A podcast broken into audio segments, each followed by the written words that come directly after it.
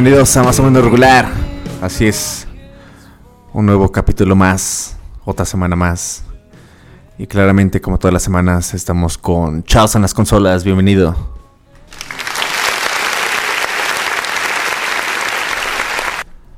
Gracias, Gera. Gracias, queridos podescuchas. Ya nos habíamos tardado, ya nos habían pedido que volviéramos a hacer programa. Nuevamente estamos aquí compartiendo micrófonos. Un placer, muchachos. El día de hoy es especial porque justamente tenemos hoy un especial musical. Y de mi lado izquierdo, ahora ya no es el derecho, tengo al queridísimo y estimado Chucho.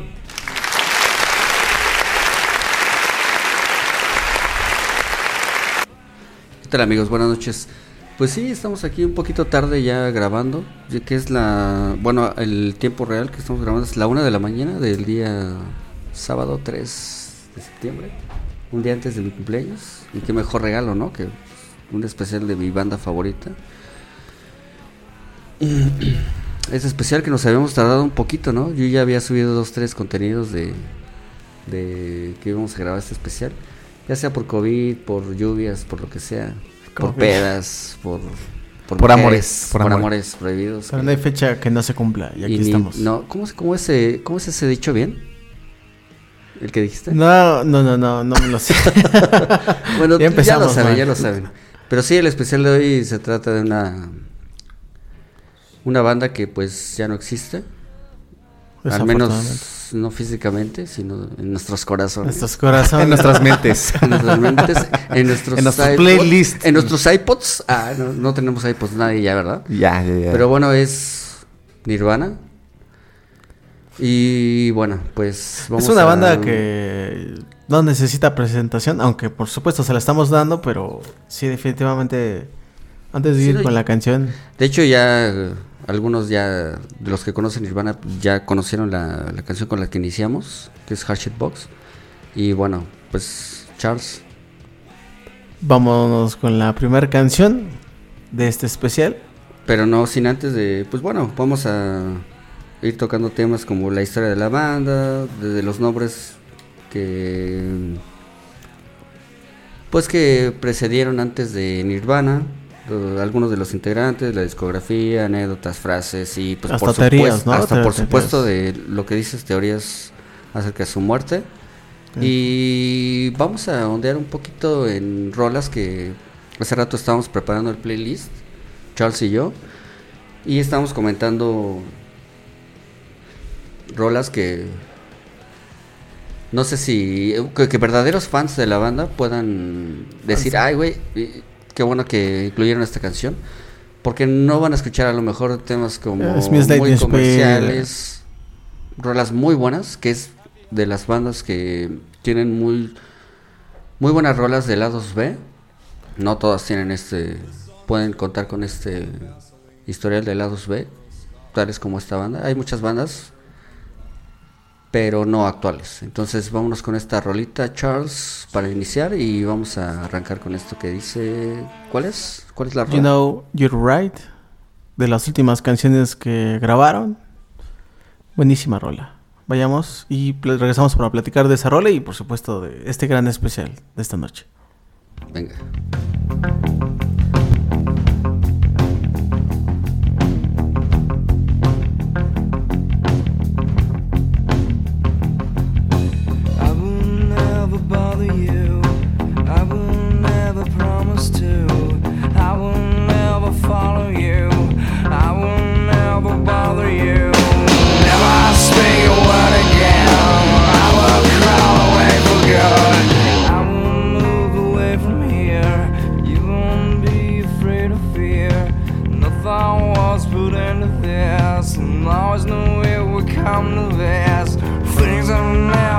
Never been so swell. I have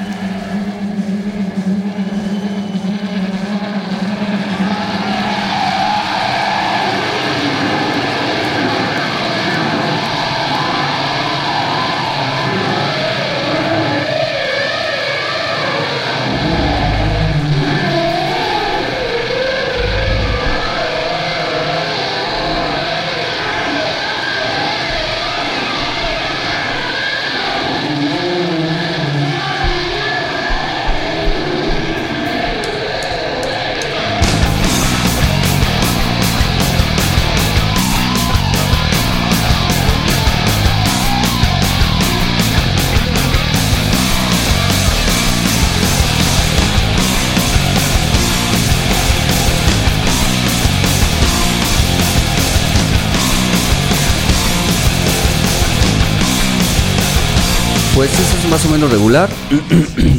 Su podcast preferido. Ay, ay, ay.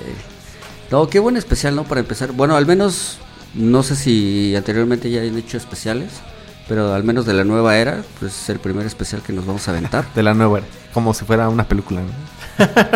Un- de la nueva serie. De la Nu- nueva, nueva temporada. temporada. Sí, pues Nirvana tocó esta vez y pues bueno, es una bandototota, ¿no? Que todo el mundo conoce y bueno, vamos a adentrarnos un poco en los inicios, ¿no? Que fue de los Kurt Cobain, que fue el principal, la voz de toda una generación, ¿no, Charles? Dicen. Ya lo mencionaste.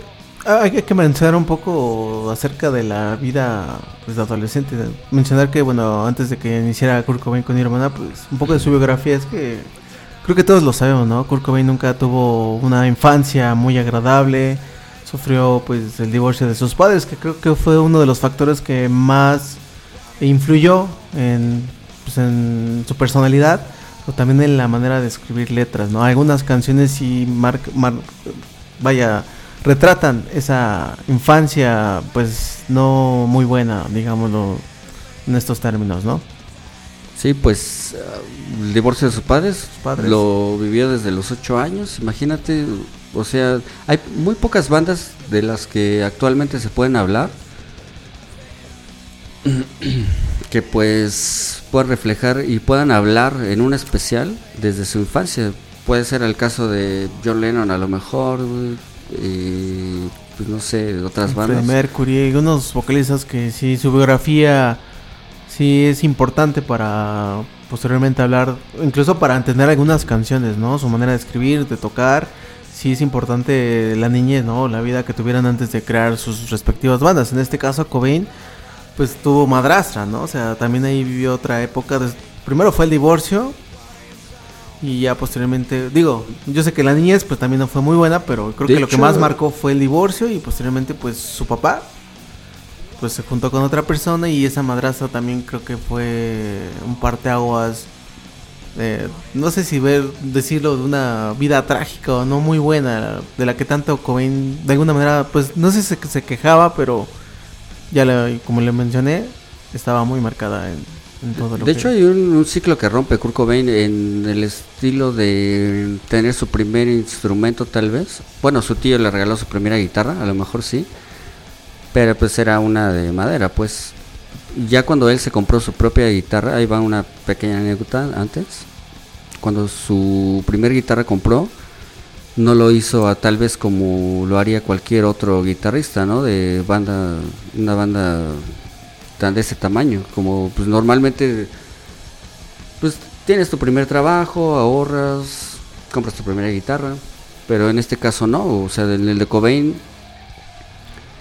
mm, su su padre pues tenía armas, armas y que eso lo vemos lo- lo- pues, en el principio y en el final de su vida, porque pues él tenía, bueno, su papá tenía armas, que pues en un arranque de histeria, de, de enojo con su papá, pues va y mm, se las roba, se las roba y las vende. Las vende y Genera con lo, que, con lo que generó de ese dinero, de donde las fue a empeñar, a vender, lo que sea, pues con eso compró su primera guitarra eléctrica. Entonces y de ahí ya para adelante, ¿no? y de ahí para adelante, sí, ¿no? Yo me acuerdo que, bueno, no me acuerdo, o sea, eh, eh, finalmente eh, yo voy a ser sincero, aunque es mi banda favorita, no los escuché en sus inicios, ni, ni siquiera cuando estaba muerto, pero ya cuando yo los escuché que fue en el final de los dos- de los noventas, sí fue como que como un parteaguas pues de lo que había estado escuchando, como mucho rock en español, a lo que ya una banda de ese tamaño, ¿no? Y más que nada en inglés. Ahora pues bueno, ya regresando un poco a los inicios de la, de la banda, Pues también cabe mencionar, no sé si esto sea un punto clave, pero bueno, hay que mencionar que el lugar donde fue la infancia de Kurt Cobain, Seattle, Washington, triste, ¿no? triste, Esa, ¿no? esa Era, ciudad es era un pueblito triste, ¿no? lluviosa. muy al norte, muy alejado de todo lo que, por decirlo de alguna manera, la civilización, ¿sabes? Era un lugar pues frío, Seattle es de leñadores. de, de lluvia, de frío, de leñadores. O sea, no es como que dijeras, pues vivía en Nueva York o lugares, ciudades más grandes, ¿no? Sea, Seattle actualmente es una gran ciudad, pero en ese tiempo no tenía a mejor tanto el crecimiento. El clima que tenía, es- Seattle es un lugar muy lluvioso, ya lo he mencionado, bueno, por supuesto muy frío. Entonces también esos factores, pues bajita la mano, creo que también influyen en la manera de, de componer, de escribir de, de los, en este caso de Kurt Cobain. Y, fue- eh, y lo que dices ahorita de componer, eh, todo mucho, bueno, tuvo mucho que ver en su, su vida, como ya lo habías comentado, Charles, de que pues, o sea, enfrentas un divorcio tan a temprana edad, o sea, ahorita de miles de, ahorita puede ser que la mayoría de las generaciones, ahorita puede ser que viven eso, y más en estos tiempos que ahorita ya las, los, ¿cómo se dice? La cuando te, La juntas, mentalidad. cuando te casas, pues ya ahorita lo, te casas y ya como a los dos, tres meses o un año máximo se divorcian. Ahora, en ese entonces pues era más como Ah, más sí, difícil. Eran más conservadores las Eh, familias. las ¿no? familias eran más el te pega que- más, ¿no? Sí, sí, sí. El hecho de que vivieras un divorcio. Ya lo mencionó, el contexto que había antes de las parejas era cómo que se divorciaron tus padres, ¿no? Sí, era algo que sacaba de una, ¿no? Actualmente, pues ya lo dijo Chicho, pues te casas y a los tres meses no te entendiste y pues te divorcias, ¿no? Pero en aquel tiempo, pues era más complicado llevar un, sobre todo de morro, ¿no? Llevar un divorcio. Y el peso social que había, ¿no? Detrás de que tus padres se divorciaran con tus amigos o conocidos. Eh, creo que también influyó ahí mucho en cuanto al carisma, ¿no? Como lo comentó Charles ya hace un momento. también influyó en, en su carácter, en su autoestima y por eso se volvió sí, un, un- en- autoestima. en- un joven retraído, ¿no? Que en, en- en un momento pues lo comenta él, que pues no se sentía muy cómodo al estar con mujeres o, o tener esa conexión para tener relaciones sexuales o a- Simplemente o- con la familia, ¿no? O sea, imagínate, vas con la mamá de la nueva esposa de tu, de tu papá. madrastra, ¿no? Sí, que después, bueno, ya vamos a ir comentando eso, pero imagínate, ahorita ya salió un... Bueno, no, no, no me acuerdo en qué año salió el documental de que estábamos viendo en HBO. Eh, días pasados, pues creo que los tres tuvimos la oportunidad ya de ver un documental en HBO que se llama Montage. Kurt- Kurt. Kurt Cobain Montage of Heck, algo así me parece. por ahí sí, que lo busque. Que retrata bastante bien. es de los pocos, doc- no, no sé si haya más documentales, pero ese documental retrata perfectamente la biografía. Se enfoca en la biografía de Kurt Cobain. Por supuesto, toca a Nirvana, porque pues, hablar de Kurt Cobain es hablar de. Pues justamente llegar a Nirvana, ¿no? Que Y viceversa, nos- ¿no? T- t- Hablar de Nirvana es ese hablar de documental Kurt es bueno, porque había, por ejemplo, yo que datos soy muy, buenos, muy muy fan. Bueno, hasta hace unos años sí dejé de escuchar mucho Nirvana un tiempo porque pues sí, como que de repente estamos hablando Charles y yo, como que tus bandas favoritas de repente ya tanto que lo escuchas pues ya como Saturan, que te harta, ¿no? Saturan y dices, pero ahorita que lo volvemos a escuchar dices qué buena onda y empiezas a investigar y ya salieron muchas cosas nuevas. Y vamos a ir en el transcurso de este programa hablando de anécdotas que han salido recientemente o dos, tres años antes. Y pues vamos con una rolita. Por lo pronto, vamos con una rola. ¿Quieres presentarla? ¿Cuál es, Charles? ¿Cuál, cuál, ¿Con cuál vamos? Antes de que vayan, tú. Bien, vamos con esta rola de su primer disco, ya oficialmente como Nirvana. Antes era Fecal Matter. Ahorita vamos con eso. Vamos con eso, pero bueno, esta es de su primer disco ya como Nirvana. La rola se llama Love Boss, es un cover. De una banda holandesa. No tenemos bien el dato de el nombre de a la que le hace cover, pero bueno, yo creo que este cover sí superó a la versión original, en mi opinión personal. Y de todos los covers que ha hecho. Pero bueno. Todos. es que hay una esta. frase que identifica, a- o en esta circunstancia, que dijo, la música primero, las letras son de secundarias. Así que podemos escuchar Los Boss con esta canción. Venga. Bueno, esto es más o menos regular, volvemos.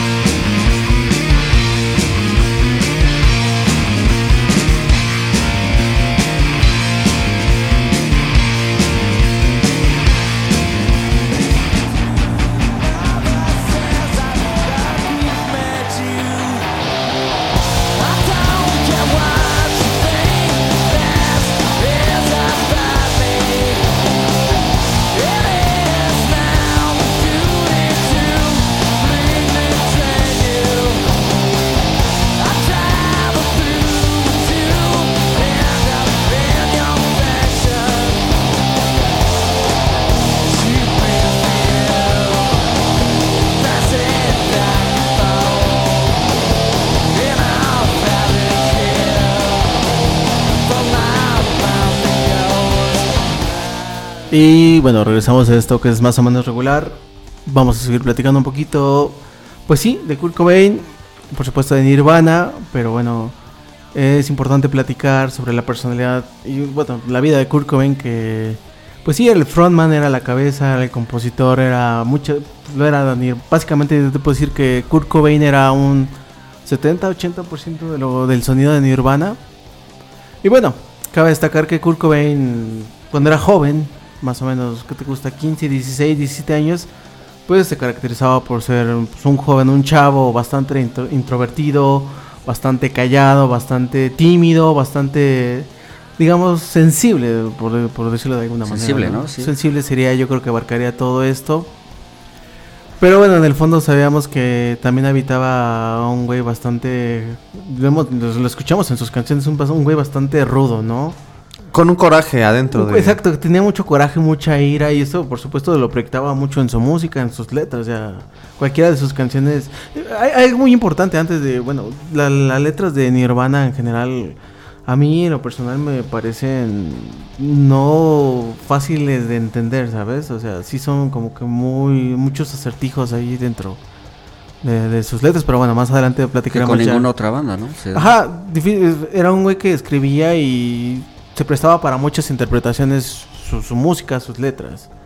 Entonces, parte de lo que proyectaba en, en eso era pues lo que ya hemos comentado, ¿no? Toda esa, esa niñez, juventud difícil que tuvo. Toda la experiencia que tuvo, ¿no? Sí, exacto. Desde la secundaria o el high school que tuvo eh, con sus Las compañeros. novias que tuvo ahí en el documental de HBO, pues una de tantas, no, de las primeras novias más bien que tuvo, pues ahí nos comenta, eh, nos dice el documental que la dejó por, por algo muy incómodo, ¿no? Así literal Kurt Cobain dijo, yo la dejé porque pues no le olía bien su... no su felpudo, su felpudo. Ah, pues sí.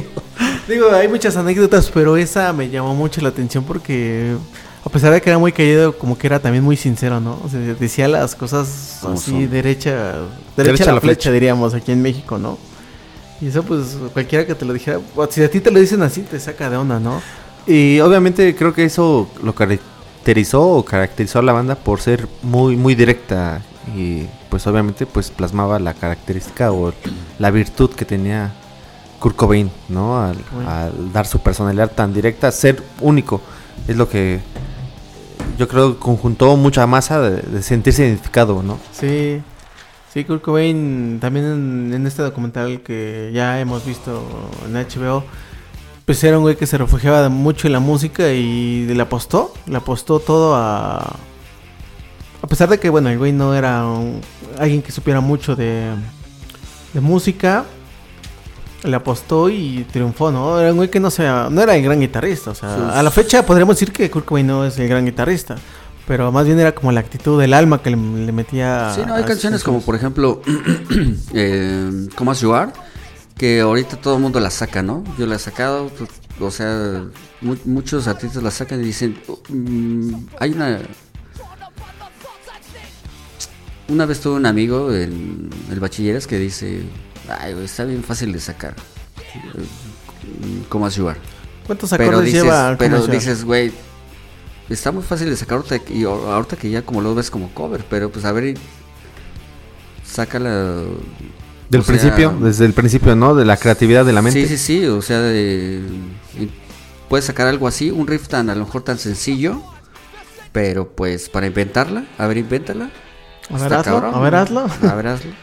Y bueno, eh, yo recuerdo que cuando Nirvana empezó como Fecal Matter, no, eran los integrantes que ya después llegaron al estrellato, ¿no? O sea, sí empezaron, yo recuerdo que el documental, el que vi, este, documental, pues empezaron a tocar en, en- los colegios, en la escuela, ¿no? Kurt Cobain dejó la escuela por dedicarse a la música, eso sí me queda muy claro. Kurt Cobain, ya lo he dicho, le apostó todo. Entonces empezaron tocando en, en su colonia, por así decirlo, ¿no? Bueno, para nosotros sería la colonia, ¿no? En su barrio. barrio. De hecho, hay muchos artistas que dicen, yo me hubiera dedicado a tal cosa, ¿no? Si no hubiera sido tal músico, yo creo que me hubiera dedicado a tal Yo creo que cosa. ese- todo ese mundo esa hubiera sido leñ- ¿no? leñador.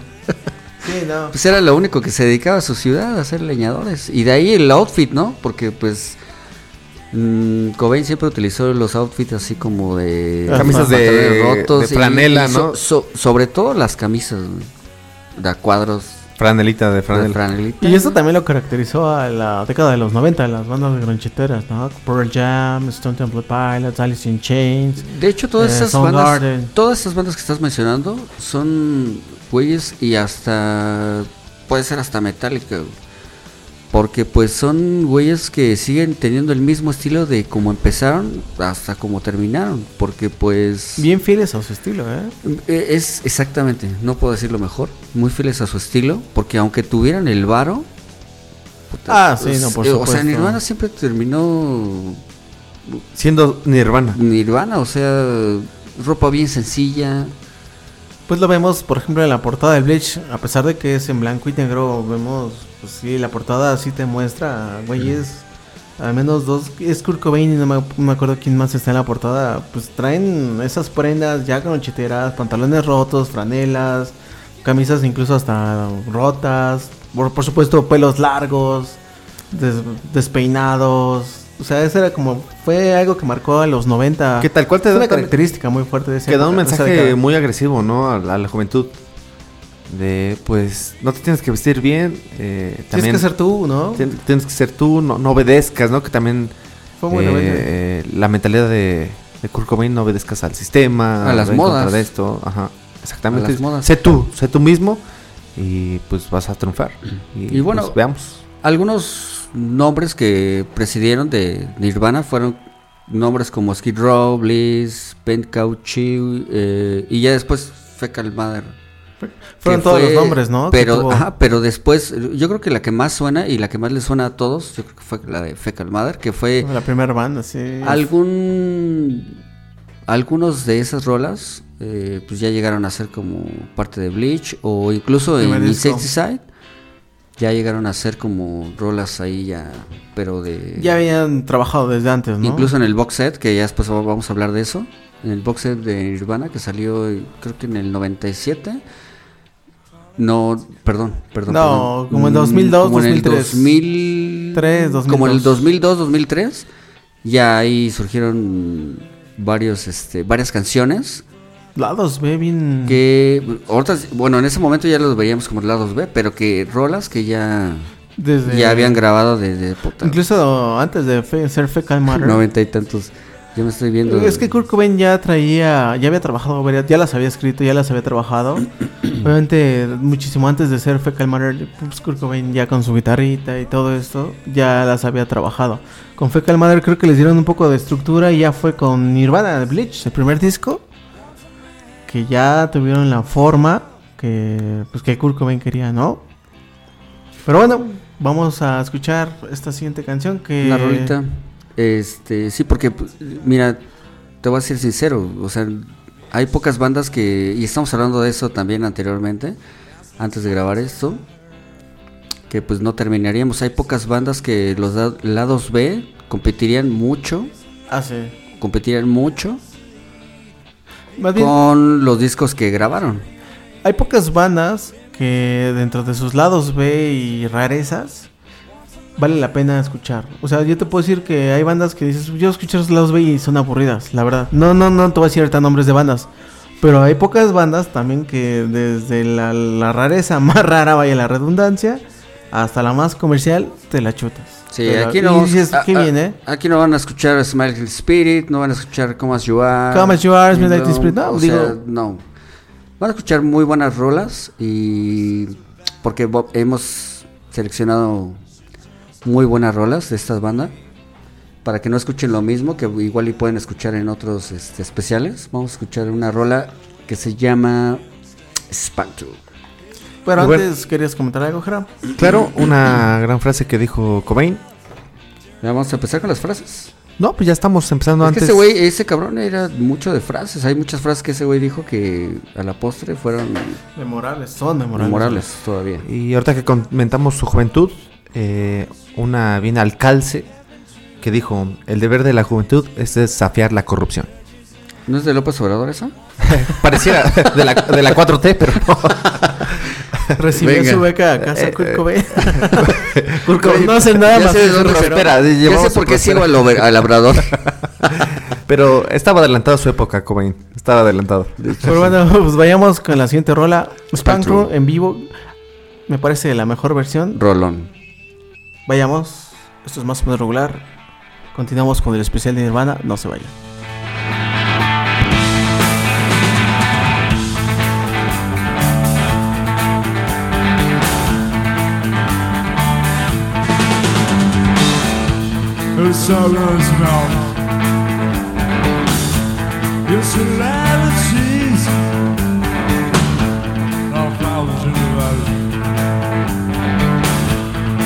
And the words are happily. Be together once again, my love. Be back, oh baby, baby. I can't explain just why we lost you from what start. Never without you, girl. You only break my heart.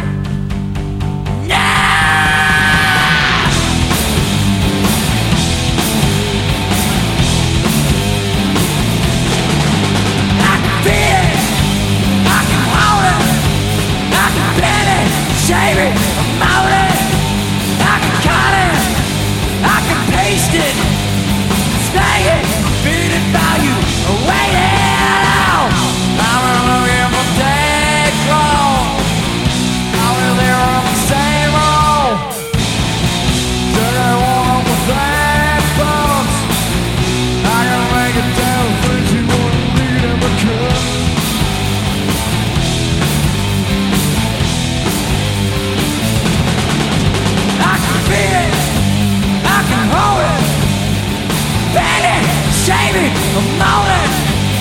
He can cut it, he can paste it, snag it, beat it down you,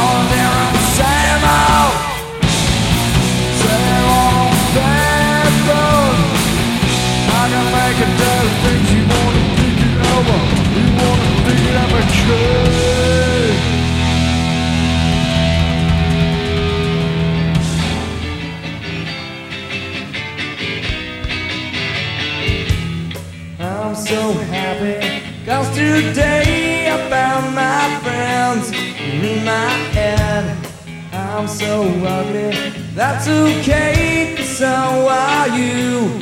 Look I'm his Sunday morning. Is every day for all I care. I'm not scared. Light my candles in our days Cause I found God. Yeah,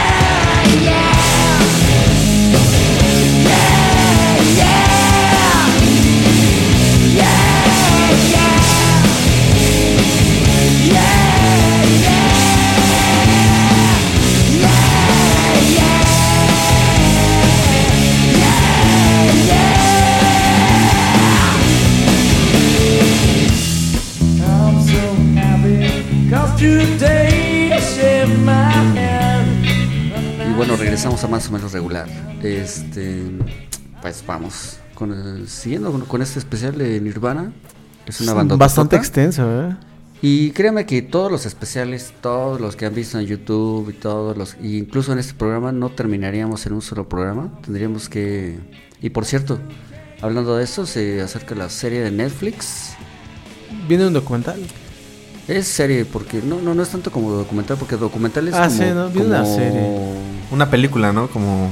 Ajá, Bien, una serie de. Ya estrena en de- noviembre. ¿Por qué es de Nirvana o de, de Kurt Nirvana, Cobain? de Nirvana. Nirvana. Pero pues básicamente sabemos que es de Kurt Cobain. Y hablando de, siguiendo hablando de la historia, un poquito ya para finalizar un poquito de la historia, pues tenemos que hablar del, un, poco de, un poquito de los bateristas. Que Lo primero que hubo en Nirvana como integrantes, ¿no? Pues sí, o sea, finalmente, para resumir un poco, fue Kurt Cobain con Chris Novoselic, que es el bajista. Fueron los que armaron la banda, pues de ahí pasaron por varios varios bateristas, como incluso la banda que más admiraba en ese momento Kurt Cobain Tenía muchas era influencias. The Melvins. ¿no? Tenía, bueno, influencias. Una banda que. Los Melvins era una banda que admiraban mucho. Incluso Kurt Cobain. Pues le llegó a cargar hasta los instrumentos a esos güeyes. Son de las anécdotas Y que. también fueron de Seattle. solamente fans, como tú sabes, ¿eh? Pues. eh, de hecho, llegó a participar el.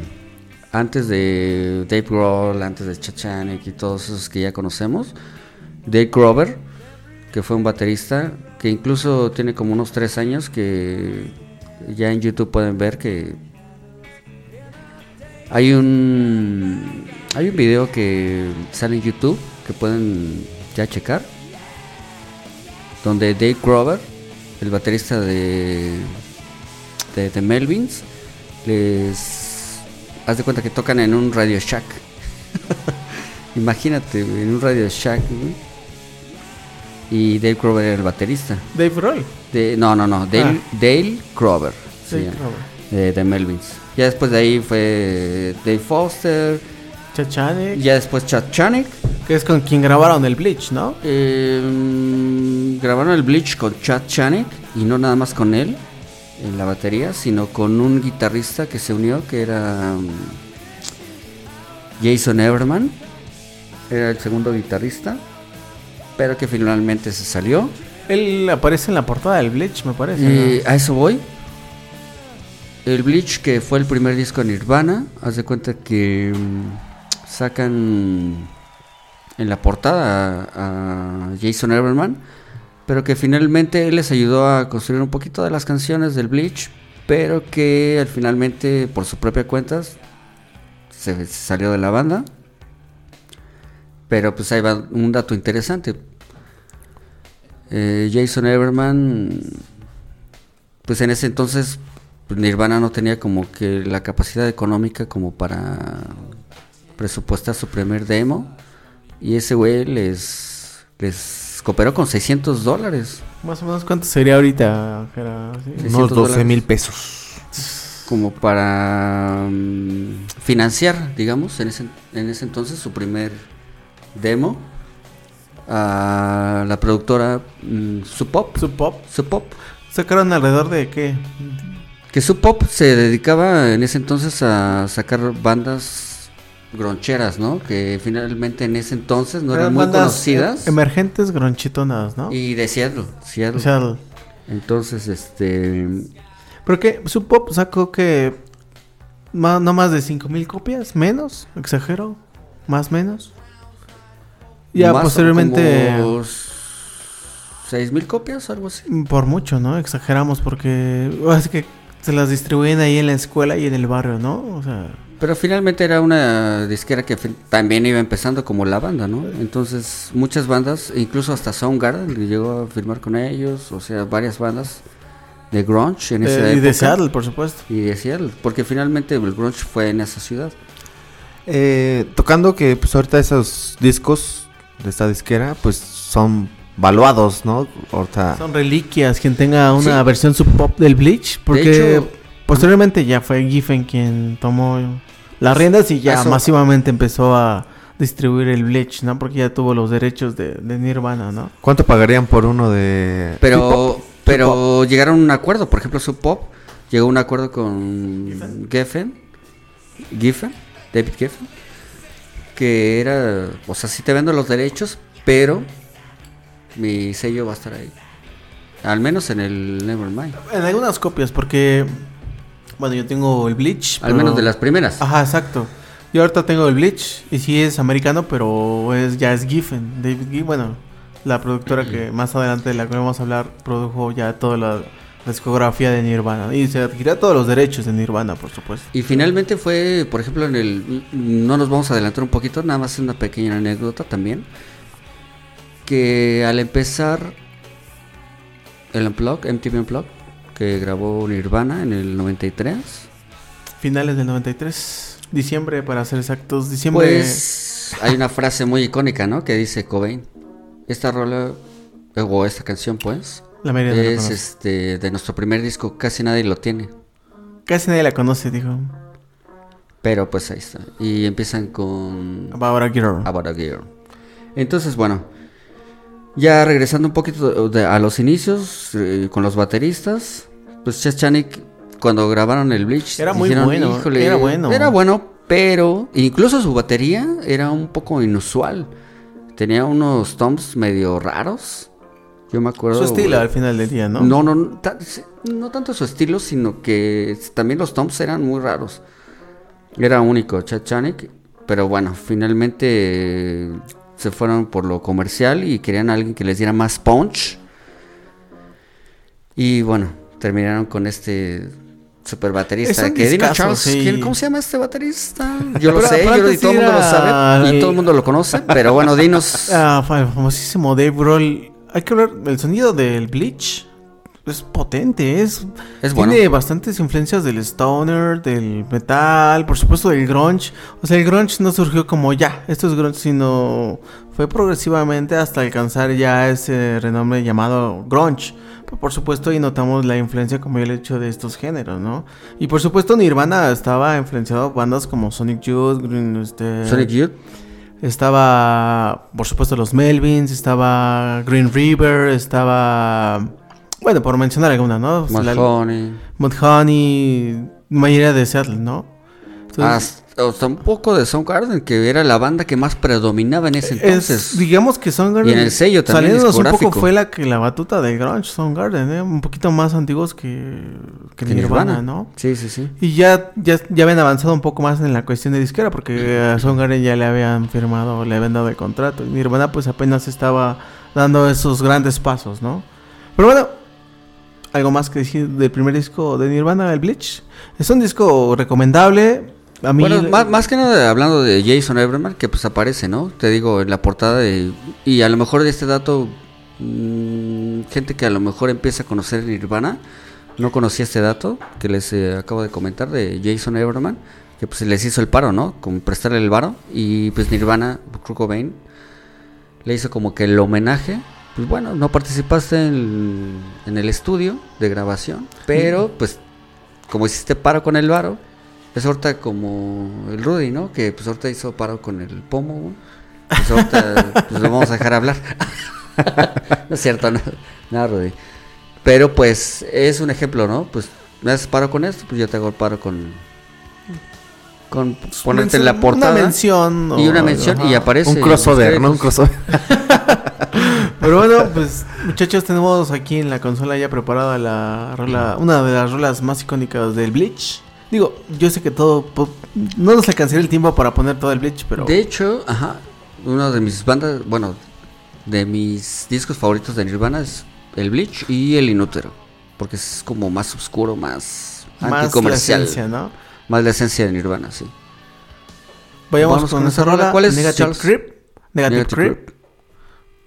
Del Bleach de Nirvana. Volvemos.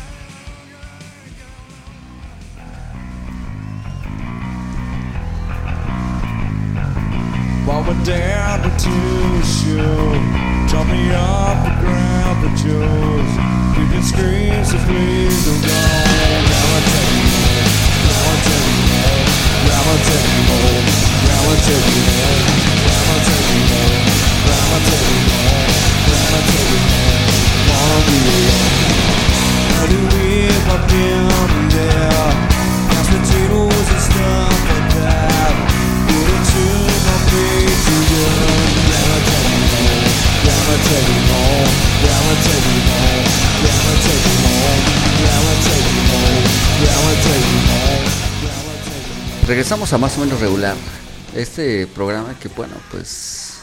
Bastante interesante, bastante dinámico y pues, muy extenso. La verdad es que si por ahí se nos va algún dato, queridos escuchas, pues deben saber, deben comprender que hablar de Nirvana dos horas no es suficiente, que es lo que aproximadamente dura este podcast. Chance nos vamos a extender un poquito más.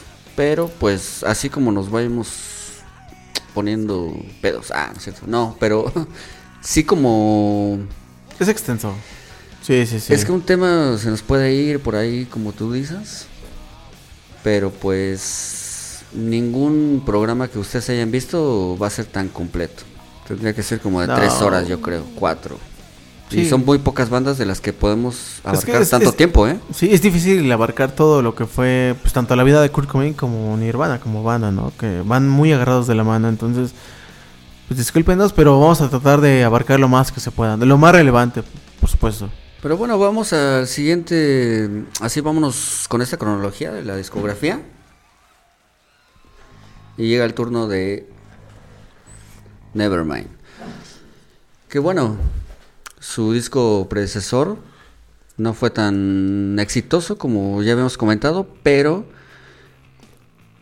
ahí es cuando se hubo una alianza entre Sub Pop y Geffen. También hay que considerar que, bueno, en este tiempo y mucho atrás era, era difícil que una banda fuera escuchada, ¿no? En todo el mundo, ¿no? Tenías que hacer algo muy bueno o muy sobresaliente para que te escucharan. No es como ahorita que pues cualquiera puede subir su música a las plataformas, Spotify, Amazon. Deezer, etcétera, etcétera, ¿no?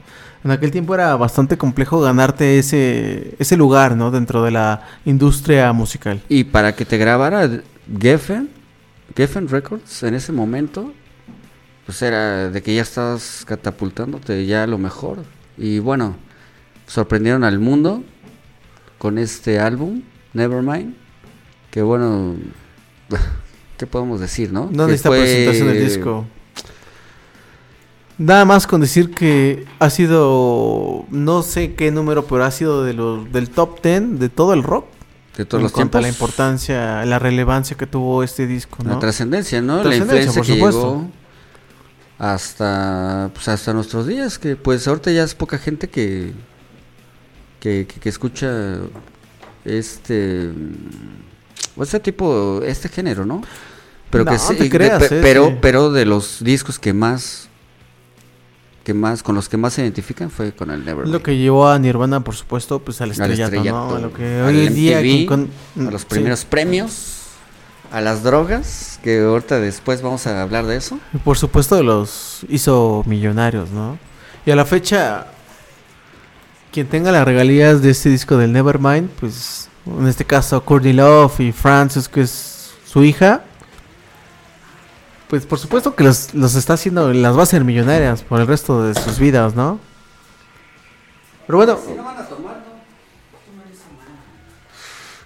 este disco del Nevermind fue producido por quién? Fue por el baterista de Garbage, Butch Vig. Butch Vig. Es un disco bastante potente, bastante agresivo el Nevermind, a mi parecer. Un disco de 12 rolas, pero que cada una de ellas sí es bastante... Bueno, vaya, sí retrata demasiado a lo que hasta ese momento Kurt Cobain había vivido, ¿no? Tanto, bueno, él personalmente y lo que ya había vivido en años atrás con Nirvana, ¿no? O sea, venía de un disco bastante potente como el Bleach y, por supuesto, el, Nevermind eh, no fue la excepción.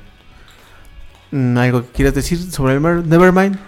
Eh, creo que este disco, eh, pues es el que catapultó a la banda pues, al Sí. estrellato, ¿no? Mucho de lo que la banda o los integrantes se quejaban de no querer ser famosos, pues contradictoriamente este disco los hizo salir al estrellato.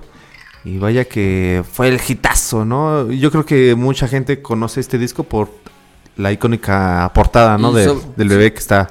Sobre todo Flotando. de, Vino de MTV, que pues... de MTV y que, o sea, poner una canción en MTV en los principales, en los horarios estelares, o sea, también... no era cualquier cosa. No era cualquier cosa, como ahorita, ¿no? O sea, ya nadie ve MTV. Ah, bueno, ya, ya no es MTV. Pero bueno, eh, yo sé que ese disco vino a desbancar a, a grandes bandas que en ese momento, bueno, que Michael Jackson, Metallica, Guns N' Roses.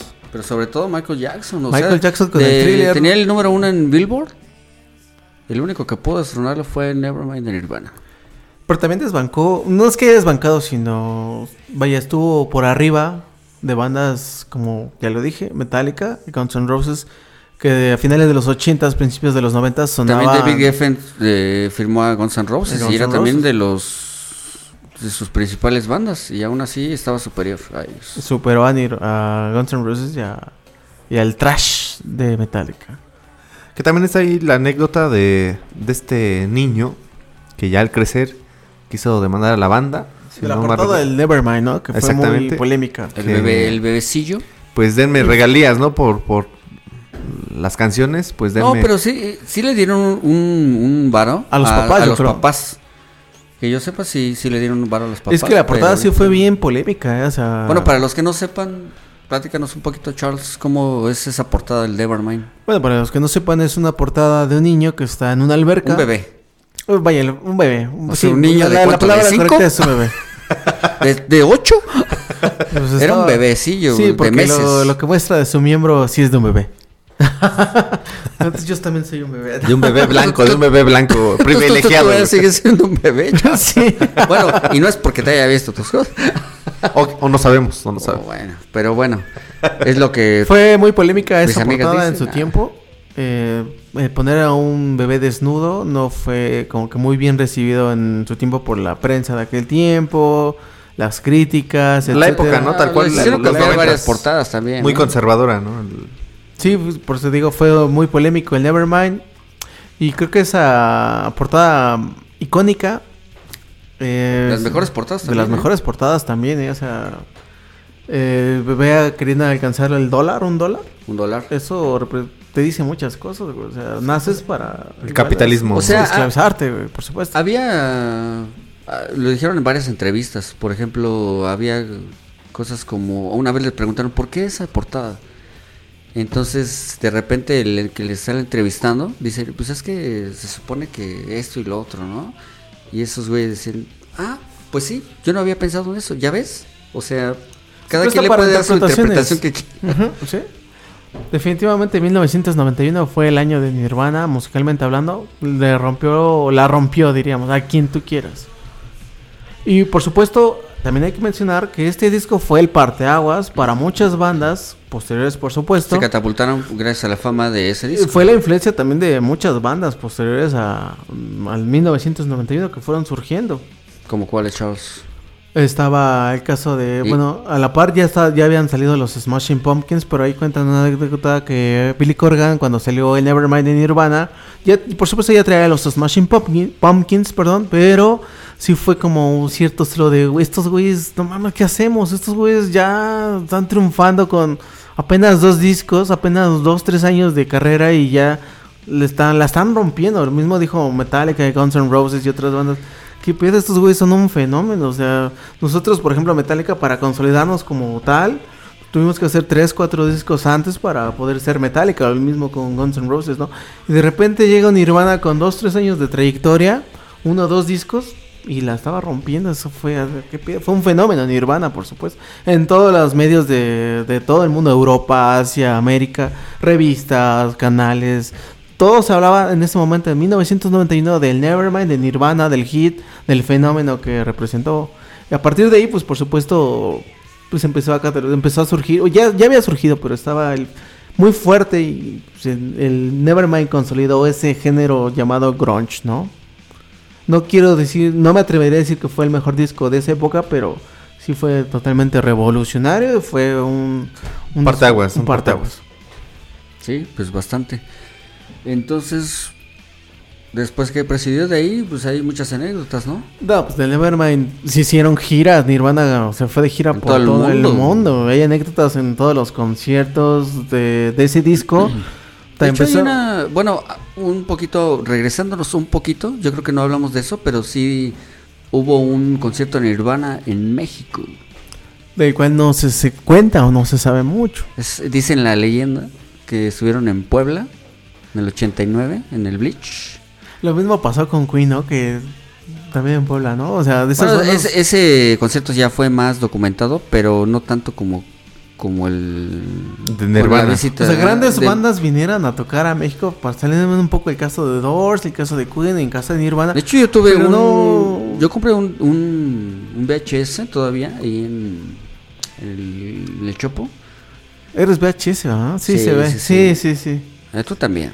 no. yo soy- beta, ¿no? Todo es beta ese. Sí, sí, tú eres beta. no, VHS, beta. todo. Seguimos hablando de Blu-ray para acá. Ah. Ay, cálmate, Blu-ray. Pero sí, sí, sí. Yo tuve el. el bueno, yo compré ahí en mil ochenta- 1989, Nevermind, en Puebla. Eh, Nevermind, pendejo, en el beach. También. Eh, y ya de ahí, pues jamás. Imagínate un concierto en México de Nirvana. Bueno, es que la, sería, hubiera sido relevante tener un concierto de Nirvana porque ya desde entonces, desde el Nevermind, no sé si ustedes han tenido oportunidad de ver algún concierto de Nirvana, sea cual sea el formato VHS, Beta, Blu-ray, eran bastante enérgicos, potentes en el escenario, madreaban sus instrumentos.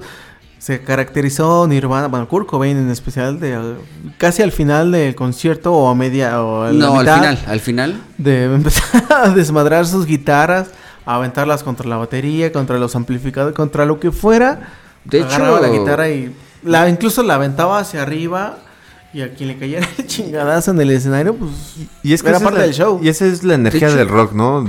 También lo supo Era plasmar bastante, muy bien sí. eh, Nirvana o Kurt Cobain, en este caso, de desmadrar, ¿no? El- este caos que puede ser el Y, rock. y lo que comentaba, ¿no? O sea, que Kurt Cobain era un, un chico bastante introvertido y sensible y cuando veías a Kurt Cobain haciendo esto decías, ¿qué pedo? ¿Qué, qué Nirvana, pasa? eh, bueno, Kurt Cobain en lo personal decía, yo llegué, llegué a leer que decía que destruía al menos las guitarras, que porque cómo podría ser que de un árbol naciera una guitarra y que no vale la pena y que por eso las destruía. Dices, güey. Esa era su filosofía en ese entonces. Y por eso, según él, destruía las guitarras. Mm, Sí, vamos a hablar más adelante de anécdotas de conciertos. En algunos salieron con brasieres y cosas así. Incluso en algunos a Kurt Cobain aventó la guitarra hacia arriba y le cayó. O sea, se... No, fue Chris Novoselic en los Ah, sí, MTV que aventó el bajo para arriba. y le cayó en la jeta, ¿no? También hay anécdotas desde el Bleach donde güeyes se subían y empezaban como a empujarlos, a agredirlos y también como que Empujaban, ¿no? se Entre defendía. Chris Novoselic Ah, y empujaban los- Hay un chico de anécdotas. Sí, digo. Tengo dos en No especial. podríamos abarcarlas, pero... Sí, sí, sí. Por ejemplo, eso que dices, ¿no? Hay una anécdota y un video, y si lo pueden buscar también en eh, YouTube. Busquen, por ejemplo, Lopos. Eh, no sé cómo le puedan poner. Le dan en la madre a Cobain o no sé cómo lo busquen. Guitarrazos, ¿no? Ah, sí. Donde el, de seguridad, haz de cuenta que. eh, eh, ¿Sabías que Nirvana, bueno, Cobain se aventaba al público? Ese era como. Ah, sí, sí, era imagínate, icónico. Imagínate ser como una pelota como. Playera, de ¿no? playa, güey. Y que tú seas la, la pelota, güey, te, te- te- la gente te va a aventar. Se le aventaba a la gente, güey, Se le con aventaba todo la gente Como ¿eh? si fuera una ola, güey. En una de esas, en un concierto, pues se avienta Cobain con la guitarra en la canción de Love Boss. Y en vez de que el de seguridad lo, lo trajera hacia él, o sea, lo cuidarlo, no, no, güey. Este güey ¿ah? lo avienta más, güey. Entonces Cobain se emputa, güey. Y con la guitarra todavía puesta, ¡pum! Le da un chingadazo con la guitarra en la jeta, güey, a la seguridad. Y ese güey termina sangrando, güey. Pero también se le dio unos Ese güey, ese güey se emputa, güey. Detiene. Cobain. Cobain baja, güey. Y de repente le- el de seguridad le da un putazo en la jeta a Cobain y le da un patín, ¡pum! Todo, el mundo se y le ya de repente se le va todo el mundo, se dejan de O sea, tocar. al de seguridad se le fueron pero todos. mm, o sea, eran tranquilos, güey. Eran tranquilos. eh, Dave Grohl y Chris Novoselic. O sea, como que paran el Detuvieron el pedo, paran el pedo. y- Fueran otros, güey, le siguen dando la madre a ese güey. Pero ahorita, bueno, en ese momento, pues lo detienen.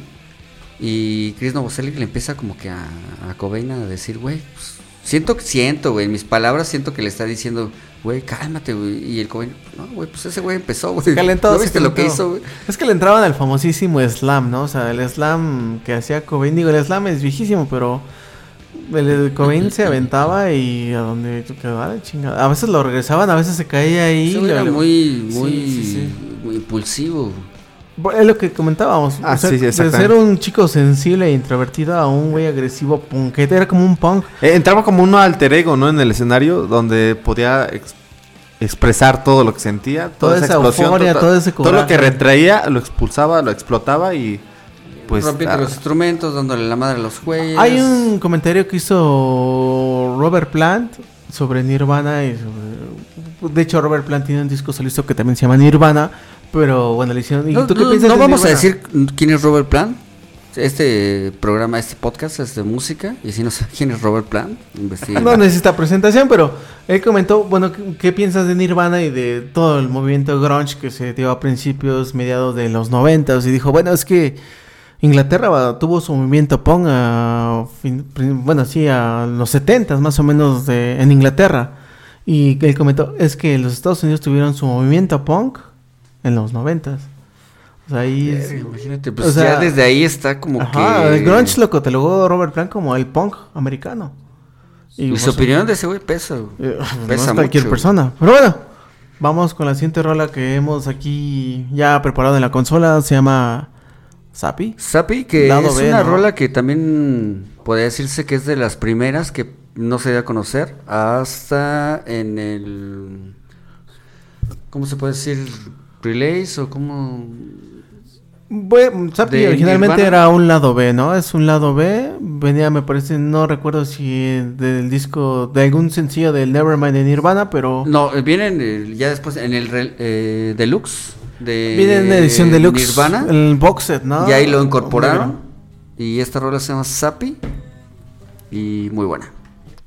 Recomendable, disfrútenla. Esto es más o menos regular. Regresamos.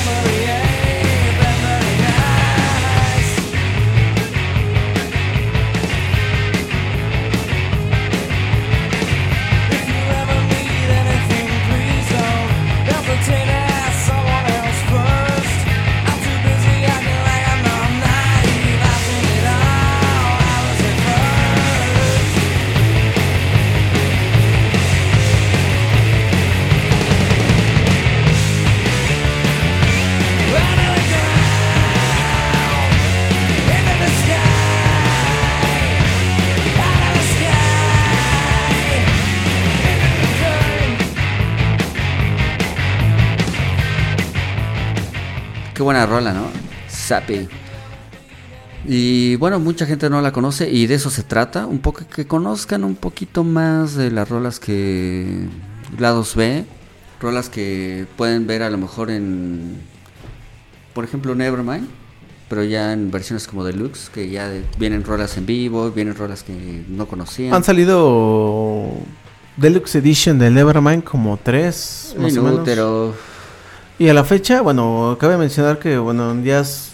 Me parece que fue en este año que salió la película de Batman, la de Warner, con este protagonista de los vampiros, ¿cómo se llama? Salen muchas rolas, ¿no? Robert Pattinson. Robert, Robert Pattinson. Pattinson. Ese, esa película se caracterizó y ayudó mucho a nuevamente a traer a Nirvana a las listas, al menos en ese tiempo de la película, porque dentro del soundtrack de la película viene la rola con la que cierran el Nevermind, es decir, Something in the Way. Buenísima, ¿eh? Esa Muy depresiva, toda ¿eh? una rola. Y esa rola habla de. No sé, si- hay una teoría donde dicen que supuestamente Kurt Cobain vivió bajo un puente. Eso no sé si sea, Dicen, si sea verdad o no, pero se, esa. dice, se dice por ahí. Se dice por ahí.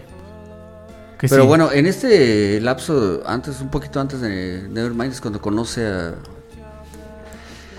La perdición. ay, a la Yoko Ono de nuestros tiempos. La Yoko Ono del grunge. La del grunge. exacto. No lo Y- dijiste mejor. O Sí, sea, exacto. ni siquiera. O sea, bandas como Killers o Muse o Radiohead, Arctic Monkeys. Arctic Monkeys, se, se puede hablar tanto de tanto, tanto, tanto de una banda y tanto de lo que significó para una persona como fue Courtney Love, de lo que significó para Kurt Cobain, o sea, fue la mujer con la que se casó, eh, procreó, Frances Bean. Pero antes de eso. Pero bueno. Todos los excesos que tuvo sea- con ella. Pues es que Courtney Love pues, traía a su banda Hole, ¿no? Hole que. Me parece lo más rescatable. Hablando un poquito de la banda de la esposa. De la ex esposa. De la viuda de Cobain. la viuda, la viuda Hole negra. en 1998 sacó un disco que se llamaba Celebrity Skin. Bueno, se llama Celebrity Skin.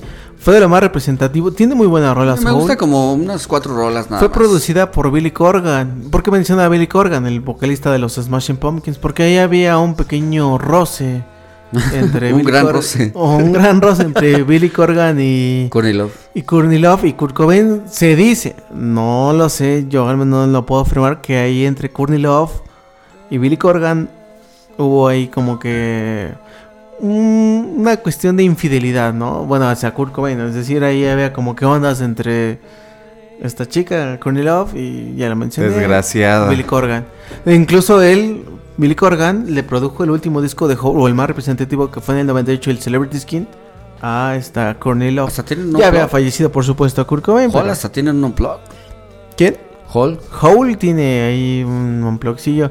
La verdad es que tiene buenas rolas la banda de Courtney Love. No te voy a decir, wow, pero sí tiene muy buenas. Sí podremos sacar un disco de éxitos muy bueno, ¿eh? Sí, se puede Los 20 quilatazos de oro.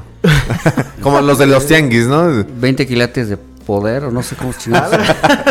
Pero eh, aquí lo que destaca, bueno, más allá de lo que ya dijimos de esa posible infidelidad, no confirmada, pero sí muy sospechosa, es todos los excesos, incluso el documental que creo ya tuviste oportunidad Ah, de ver claro, en sí. HBO, ahí se ve claramente pues la, la vida de excesos que llevaban tanto Kurt Cobain como Courtney Love, o sea, se conocieron en, pues, en el desmadre, güey, en el Desmadre. de Rockstar. Tal cual güey. como una pareja rock and rollera, ¿no? De hecho, los llegaron a comparar con Sid Vicious y esta muchacha, ¿cómo se llama?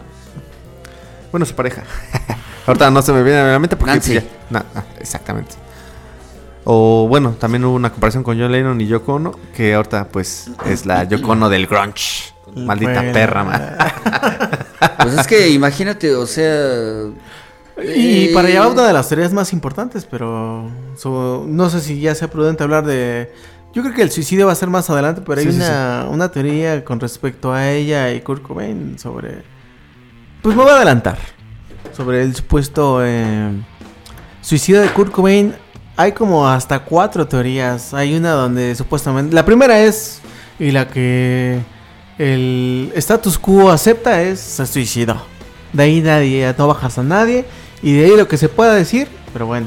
Más adelante vamos a hablar de este tema que es muy polémico.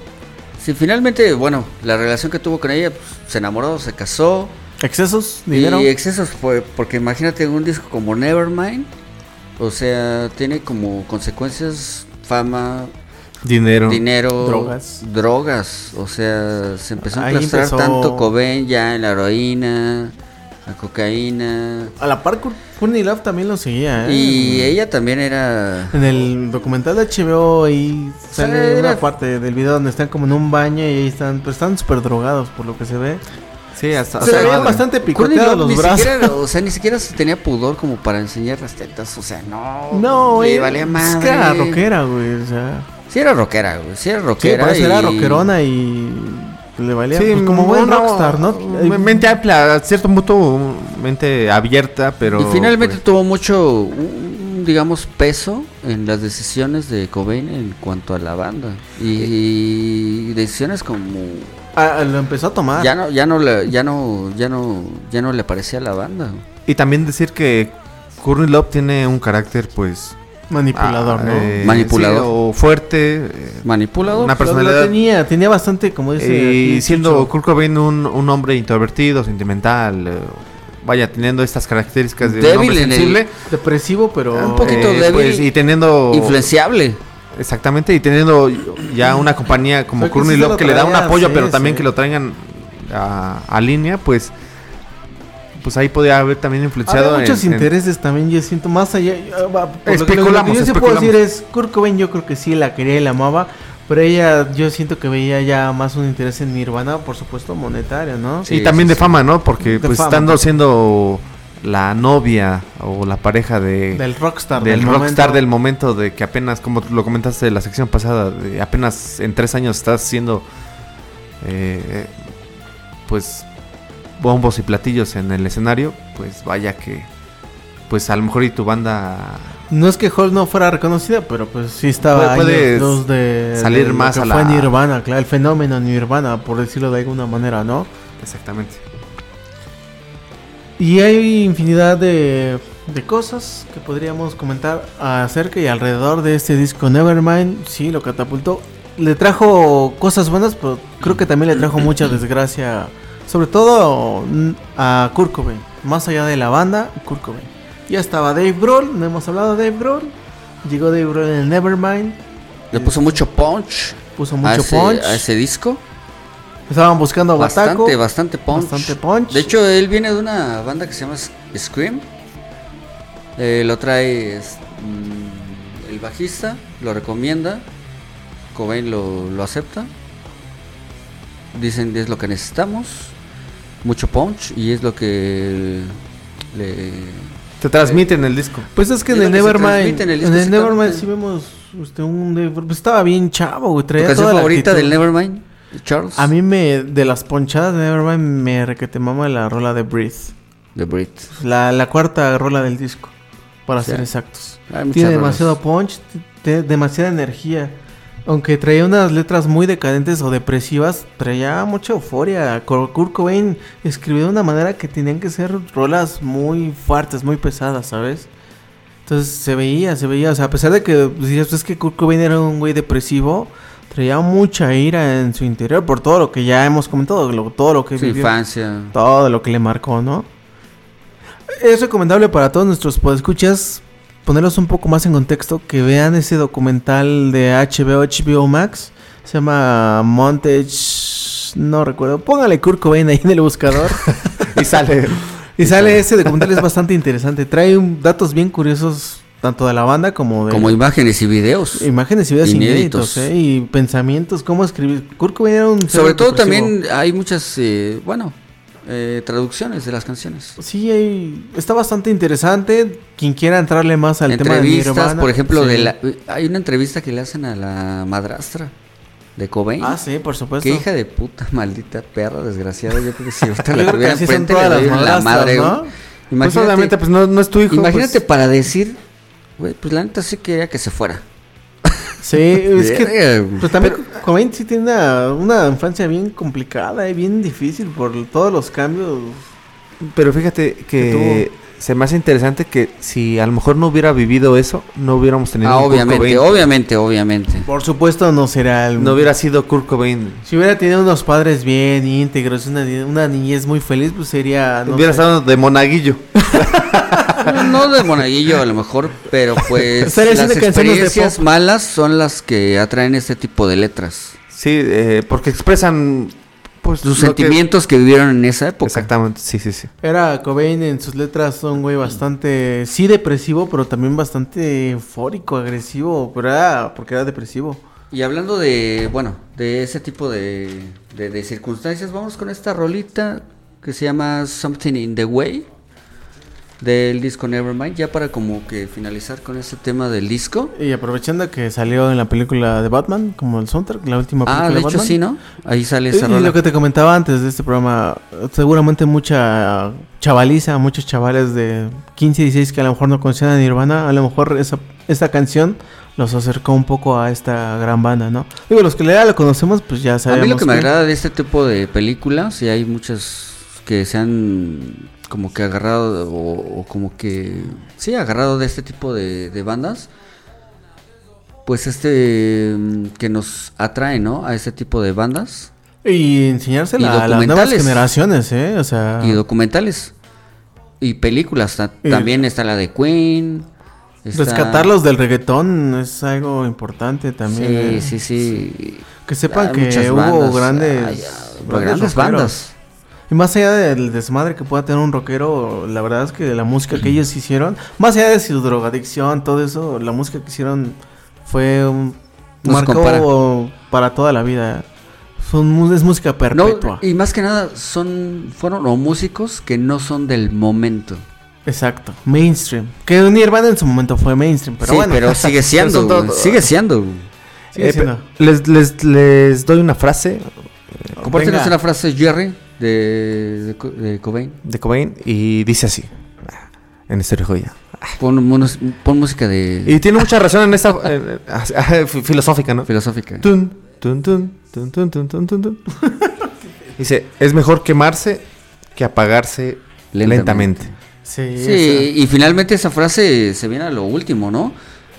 Es quemarse que disolverse lentamente, o sea, es mejor ya eh, como muchos, no nada más... Dar todo, no, nada más este, en la música, sino que en cualquier ámbito, él tenía la filosofía como que de ver, vete en tu mejor momento, ya sea, ese güey lo, lo llevó muy a la lírica, líricamente, de mejor mátate, pero no hay eh, se puede eh, se puede entender como que mejor retírate en el momento máximo de tu carrera y no vete ya como que en la Porque decadencia. Si siguiera vivo. En la decadencia. ¿Qué canciones nos estaría A eso se refiere esa frase. Bueno, vayamos con esta rola. Something in the way. Nirvana. Esto es más o menos regular. Volvemos.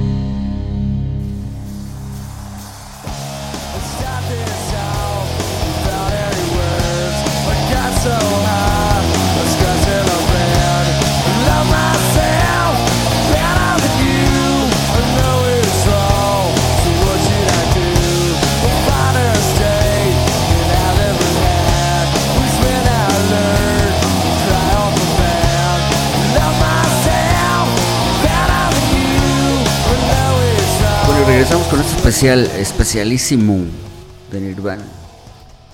Y bueno, perdón a nuestros podcuchas que lo retrasamos un poco. Eh, bueno, los que escucharon que ya lo sabíamos. Tiene como un mes que lo empezamos a promocionar. A promocionar, pero pues tienen que entender que también, bueno, es una bandota. Y no, to no nada más esta, sino las que vienen. Hay que investigar un poquito, recapitular Habrá para más no quedar- especiales, ¿no? Va a haber Ah, más. para no quedar un poquito tan mal con los fans de estas bandas que vamos a tener especiales. Entonces vámonos y regresamos con esta discografía.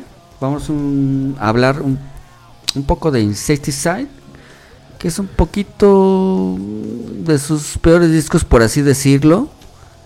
Que pues no, no son tan comerciales, no fue tan comercial este disco, pero son un poquito de rarezas, la 2B, un poquito de covers, porque también tienen covers, rarezas, Los la 2B. Baselins, para ser exactos. Y qué Y bueno, que lo comentas, eh, porque yo eh, obviamente conozco a la banda de, Nir- de Nirvana, pero este disco que estás diciendo mm, no está en mi mapa. O, por la investigación que ya hice. Sí. que- Para la otra eh, invitamos a alguien que sí sepa. Pero eh, se me hizo muy interesante, sí, sí hay buenas canciones, pero es muy es un disco muy poco conocido. Eh, es es- como que se que salta, decía, ¿no? Porque simplemente es, es como tú dices, Charles, es- son las dos Bs. Son canciones que ya habían grabado a mucho antes del Bleach. Y salió de una manera Y digo, covers. no tan esperada. No fue un disco que dijeron, ah, ya va a salir el de Nirvana. Fue un disco que lanzaron. Fue un- es un disco que lanzaron un poquito para bajarle la fama a. Nevermind. Ajá, sí, como que se, se quisieron tomar un poco el tiempo de la fama que ya traían super cargada. Pero tienen unas rolotas. O sea, Kurt Cobain ya no podía, yo creo que salir a la tienda porque ahí va, ahí va y atrapen. Nada, estaban cazándolo afuera de su mansión porque tuvo una mansión. Podrían decir que el disco... O sea, no vivía ahí en los, este, en Tuvo- California, en los suburbios, Tuvo sus, sus casitas, ajá. de sus Infonavit- casotas, De Infonavit. no eran las de Infonavit. ¿Podrían decir que este disco pasó sin pena ni gloria? Sin pena ni gloria, exactamente, sí. Eh, desapercibido. Pues es como si mañana te sacan un disco de éxitos de tal banda y pues no es que, ay, le estaba esperando, pues salió y ay, escúchenlo. Este es el disco de los 20 quilatazos, ¿no? Yo Los creo 20 que, yo creo que es más, mm, dio más punch en después de su muerte y hasta la fecha. Yo creo que Tomó más relevancia, ¿no? Son, Sí. son, son güeyes que dicen, ay, güey, ya me harté de Nevermind, ya me harté de Inútero, ya me harté de Bleach.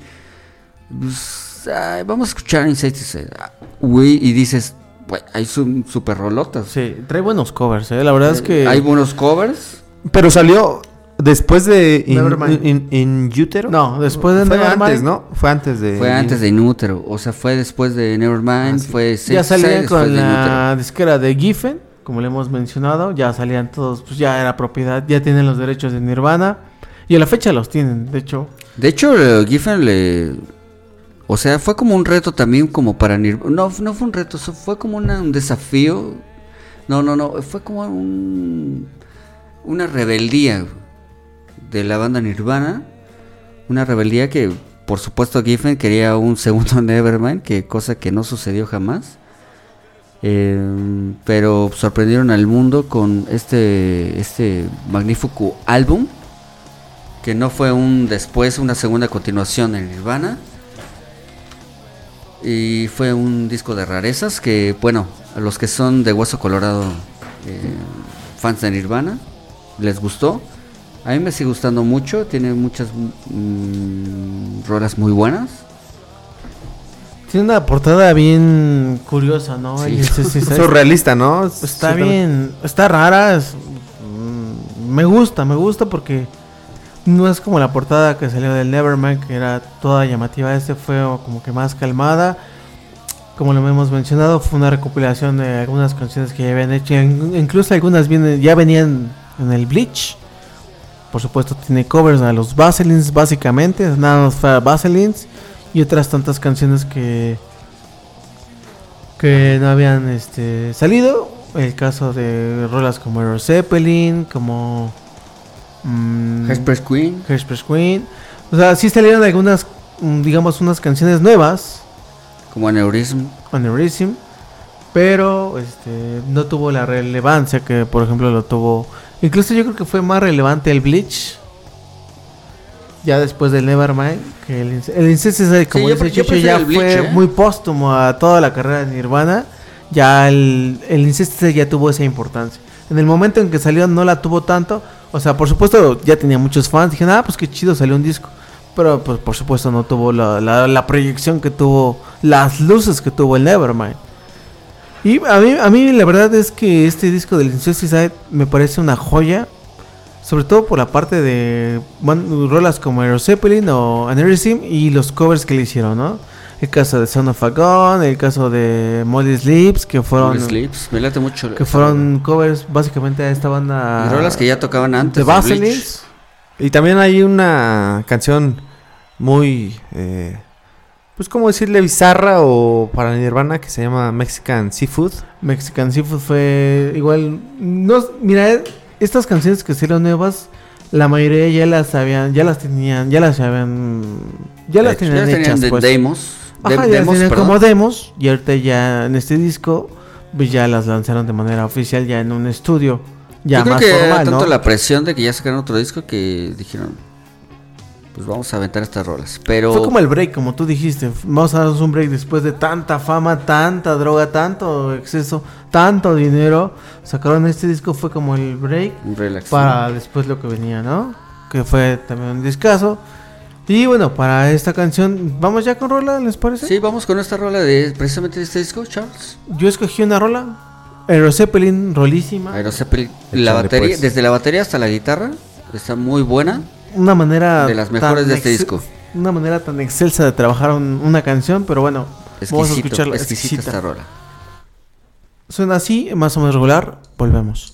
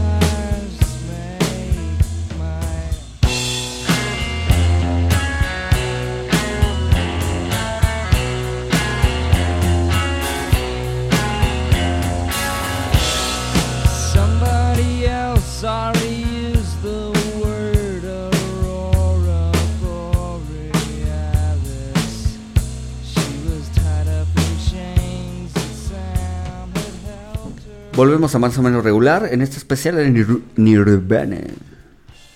Esta rola. Que bueno, rolísima, rolísima. Charles, ¿las- ¿la puedes pronunciar? Porque yo, la verdad, mi inglés no está muy bueno. pero, pero esta rolota. Está nefasto. Y ahorita ya hablo de esta, pero quiero que la, que la digas. Eh, déjame la busco. Se llama, según mi pronunciación, Gallons of Rubin. Gallons of Rubin, alcohol flow through the strip. Pero dilo de un jalón. Ah, gallons of Rubin, alcohol flow through the, the strip. Que bueno, esta rola, bueno, al, me- al menos a los que no teníamos internet en ese tiempo, Nadie tenía internet, apenas estaba, ya estaba desarrollado, pero para... esta rola, quiero decir que Los que a los que compramos en Inútero, tenemos que esperar 20, 21 minutos, díganme los fans si me equivoco, 20, 21 minutos. Más o menos, pero... Más o menos después de que terminaba el disco Inútero, tenemos que esperar todo este tiempo para escuchar esta rolota. Pero bueno, esta... Este disco... Este disco fue el predecesor a nivel éxito, que fue Nevermind, que grabaron en septiembre del 93, que fue en estudio su último disco.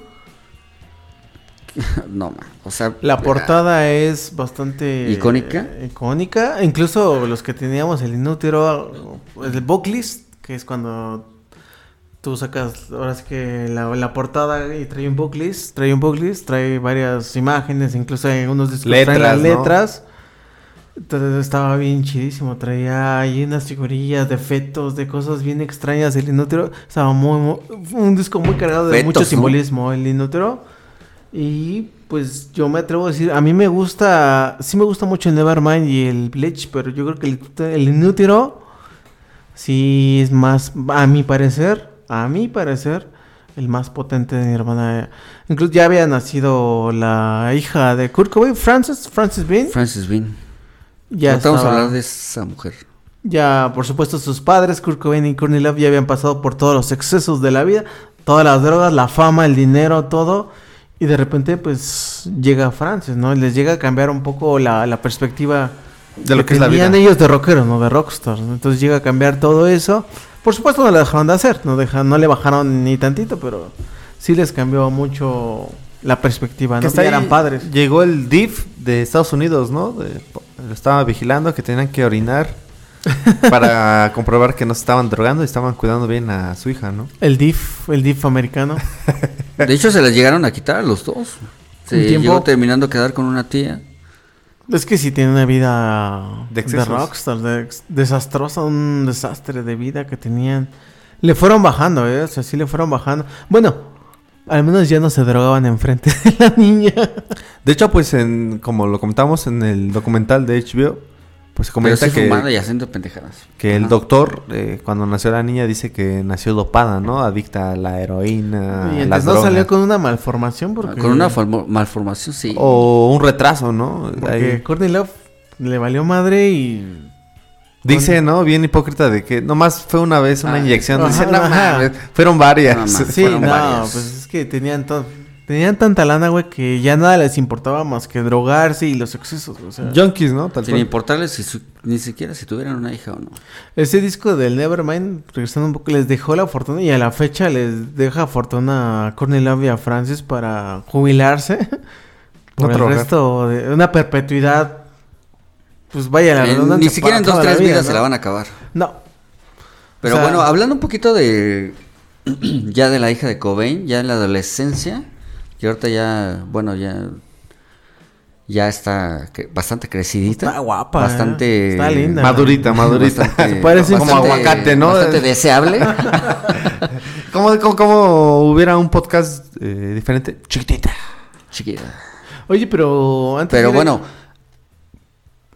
Hay una rola dentro del Inútero que Kurt Cobain le dedica sí, sí, sí, a Francis, Francis. Farmer We Have Carvance and Saddle, me parece que se llama así. Ajá, sí, sí, sí, es esa. retrata a- no, no, exactamente no sé qué quiere decir no no sé a qué se refiere con la es que como le Pero sí dicho, fue dedicada a ella. Kurt Cobain para la, la manera de escribir era bastante complejo. No era al- que entendiera sus letras a la primera, sí era muy rebuscado en, en- en la manera de escribir. Entonces, el, el Inútero a mí me parece, ya retomando todo el disco, el disco más potente, más, mm, no sé si profundo, Con, De significati- Nirvana. con, si- con significado, ¿no? Con, más profundo, diríamos, diríamos muchos gritos. Sí, no, muchos- no, no, mucha desesperación de Kurt Cobain de ya tengo una hija, ya sigo siendo rockstar, soy millonario, pero la depresión y el tener una hija y una esposa drogadicta, ahí está, ¿no? Al menos yo así lo veo. Y eh, hay algo muy importante de del inútero y sobre todo de un videoclip que sacaron que es el Hardship Baby Box, no sé si han tenido Hershey opor- Box no sé si han tenido oportunidad de ver de ver el videoclip. sí está muy bueno. Es de los mejores videoclips. La crucifixión de un Cristo y todo eso sí es bastante... Pues sí llama bastante la atención sobre lo que Kurt Cobain quería decir con ese video. Sí es bastante simbólico. El- no sé, son, como todo, ¿no? Todo se presta a... o, si, o si ya estaba dando un mensaje, ¿no? De, de, ayude, de ayuda, necesito ayuda. Pues o- ese güey siempre dio mensajes de ayuda, ¿no? Che, depresivo. Sí, porque ahorita ya estamos ya como en el culmin, ¿no? De, de lo último.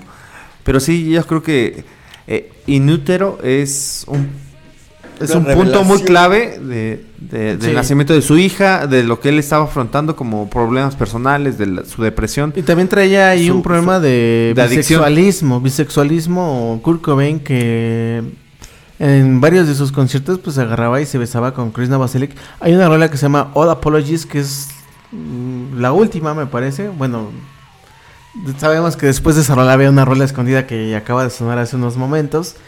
Traía esta rola All Apologies, eh, todas Todas las culpas. culpas. Sí, reflejaba, reflejaba mucho este tema de, al menos a- así yo lo comprendí, sobre este tema de la bisexualidad que cargaba Kurt Cobain con el bajista Chris Novoselic. Que sí, bien, muchos dirían, no, pues es que era un show y era parte del show de besarse con Chris Novoselic. Pero no. pero no, Sí, sí lo traía, sí, sí le traía bastante No es que sea malo, pero yo creo que en ese tiempo decirlo abiertamente era complicado, ¿no? O decir soy bisexual o homosexual sí era De hecho, hay, hay varias peso. eh, también canciones que retratan, ¿no? Como eh, pues esta parte de, de lo gay, de, de la bisexual, hablando como, yo creo, transportarlo a la mujer, ¿no? Cuando De hecho, hay, dice- una, hay una frase que dice, si, si ustedes son, este, odian a la homosexualidad, A las mujeres. a la homofobia, y, pues básicamente maltratan a las mujeres. No nos escuchen, ¿no? Nos escuchen, no compren nuestros discos, no vayan a nuestros conciertos. Sí, ya lo dijo. Ay, cabrón.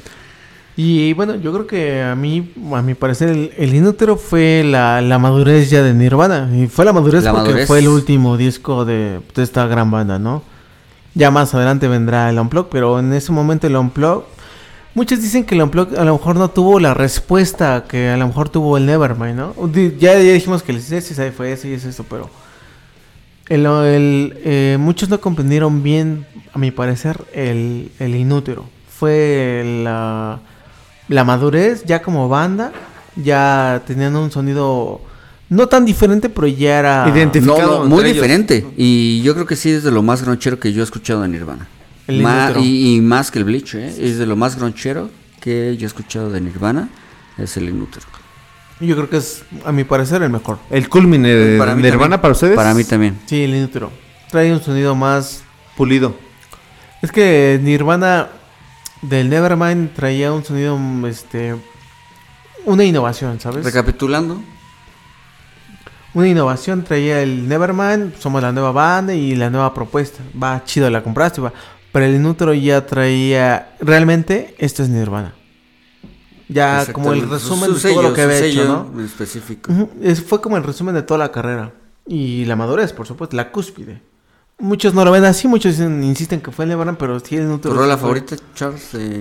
Inútero? Me gusta mucho la rola de Dump, Penny Royalty y All Apologies. Me eh, bueno, y por supuesto, Serve the Servant. Bueno, todo el disco, pero básicamente esas cuatro o cinco rolas que mencioné son las que a Sí, mí... todas me- son poderosas. Sí, eh, Penny Royal sí, sí habla de ese pedo de la drogadicción de no puedo salir, güey, estoy atrapada en este pedo. Ya tengo una morra, pero estoy ahí bien atrapado en el pedo de las drogas. güey. Ya estaba... No puedo salir. Ya estaban, puta, eran ya drogadictos declarados, cabrón. Ya nadie, aunque Con dijeran... certificado, ¿no? O sea, ni el DIF les creía así de, güey, no mames, no me digas que no eres drogadicto. ¿Dirías porque- que es para la, la nueva generación? ¿Dirías que Nirvana es una mala influencia en cuanto a sus No, rolas? no, no, mala influencia para las nuevas generaciones o sea, el reggaetón. Yo estoy Eso diciendo que no. Yo, yo, yo digo que no, pero quiero escuchar tu opinión y por qué. Es que es un disco atrevido. Incluso, por ejemplo, ya le había dicho, Hola Apologies es la rola que se atrevió a decirle a la gente, a los homosexuales, bisexuales. Venga, este, no carguen con esa culpa, en realidad es... Sal, ¿no? Sal del Sí, closet. bueno, es lo que yo, yo... Por Piensas. supuesto, cada... uno Percibiste, tiene- sí, sí, sí. Cada, cada persona y cada fan de Nirvana tendrá su propia interpretación de cada rola y de cada disco. Por supuesto, la mía es la que yo les estoy compartiendo y pues por ahí va, me parece. Hay un cover que a esa rola de All Apologies le hizo una cantante que se llamaba Shanida Connor en su momento que era muy rebelde. Que incluso cuando veía al Papa, no me acuerdo en qué, si, fue en Dublín, ella era de Irlanda, una vez que fue el Papa y le- le hacía señas muy fuertes el Papa. Digo, es como un pequeño paréntesis, pero ¿Qué bueno. papa? Creo que estaba Juan Pablo, según. Pablo? Sí, creo que estaba vivo En todavía los Juan- noventas. Ajá, en los Ah, noventas. entonces fue Juan Pablo, sí. Sí, entonces este, ella hizo un cover a All Apologies de Nirvana, muy bueno, eh, muy bueno. Shania Connor se caracterizaba por ser muy agresiva, pero el cover que ella, ella hizo a Nirvana es de las de los mejores covers que yo he escuchado. ¿Y, y la tocó enfrente del Papa? Eso sí No, no, no, me la no, no. sabía, ¿eh? ¿O cómo, cómo, No, yo nada más como o sea, ¿llegó a oídos del Papa o cómo? Mm, Yo es que por lo mismo que la, la rola de la Police tiene un contexto, una carga social muy fuerte que hablaba Puedes abierta- interpretarlo de una forma. de Ah, otra. abiertamente de, de la homosexualidad y de la bisexualidad. Este esta morra cuando la canta y lo que les digo de esta morra que era muy rebelde y le decía cosas al papa cuando, iba a visitar. Cuando ella hizo este cover, este cover fue demasiado bien aceptado. Si pueden, si tienen una oportunidad, creo que sí me parece que está en las plataformas de Spotify y otras. Busquen All Apologies, eh, interpretada por Shania Connor. Este cover es una genialidad. eh. Y bueno, tenemos de All Apologies la versión inútero y la versión este unplug. Ahí ya cada quien se queda con su versión favorita, pero ambas son muy buenas. Y bueno, en general, eh, todo el inútero es una joya. O sea, desde el inicio, Serve the Servants, pues. Radio Friendly Unit Shifter. Nishifta y Penny Para mí la que más me late es Server re- Kids. Server the Servants retrata también un poco de lo que fue su infancia, el divorcio de sus padres. Ah, se habla un Pensaba poco- que era su culpa, etcétera. Sí, etcétera, sí, sí. Muy buena rola. Penny Royalty, Apprentice. que yo me quedo con la versión del Unplugged de Penny Royalty, pero ahorita vamos a eso. Pero sí, muy buen discazo. El discazo, video de discazo, Hash y. Pepe Box fue de los Pepe mejores. Sí, Eh, sí, si sí. pueden buscar en YouTube, canción. debe estar en YouTube, por supuesto. Lo programaron en, en. MTV en ese, en ese entonces. Lo programaron. Sí, fue como que el. Su primer sencillo, ¿no? Yo creo. Sí, fue, fue el primero y un videoclip bastante cargado de, de buenas cosas. Y en general, pues, pues sí, ya como cierre, eh, Pues vamos con esta rolita. de- aprovechando de. Hablando de este de Server Servants. Sirve a los sirvientes. vamos con esta rola. Y un poquito para cerrar también con esta discografía de Nirvana. ya casi nos acercamos al final, ¿no? Ya, ya vamos para allá. Y, pues vamos, yo creo que un. Tres, tres cuartos.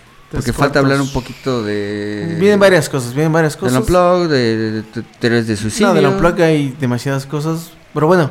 Y nos vamos a con varias rolitas. Con eh, el inútero. ¿algún comentario? No, simplemente que sigan escuchando más o menos regular. Pero pues. De Nirvana. Obviamente que pues, somos los mejores. Pero igual como que en Nirvana. Seguimos Server con the esta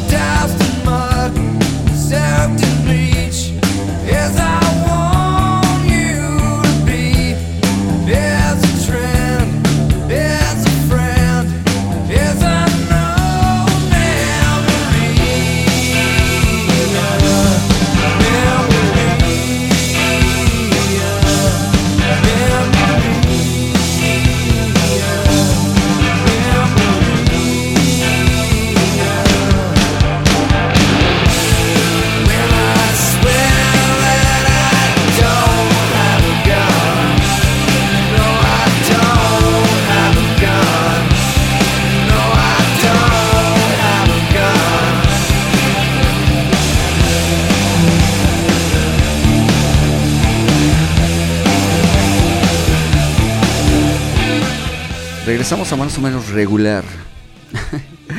¿Cuánto nos tardamos? Ya lo dije anteriormente. en empezamos con estos podcasts. De los más bien con los especiales de este podcast.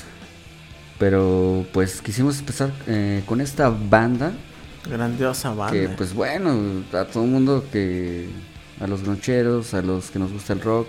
En general, ¿eh? No Incluso nada a los que no les gusta, ¿eh? Incluso a los que no les gusta y para los que les empiecen a gustar. Al menos yo sí tengo, bueno, que ya tengo hijos, por ejemplo.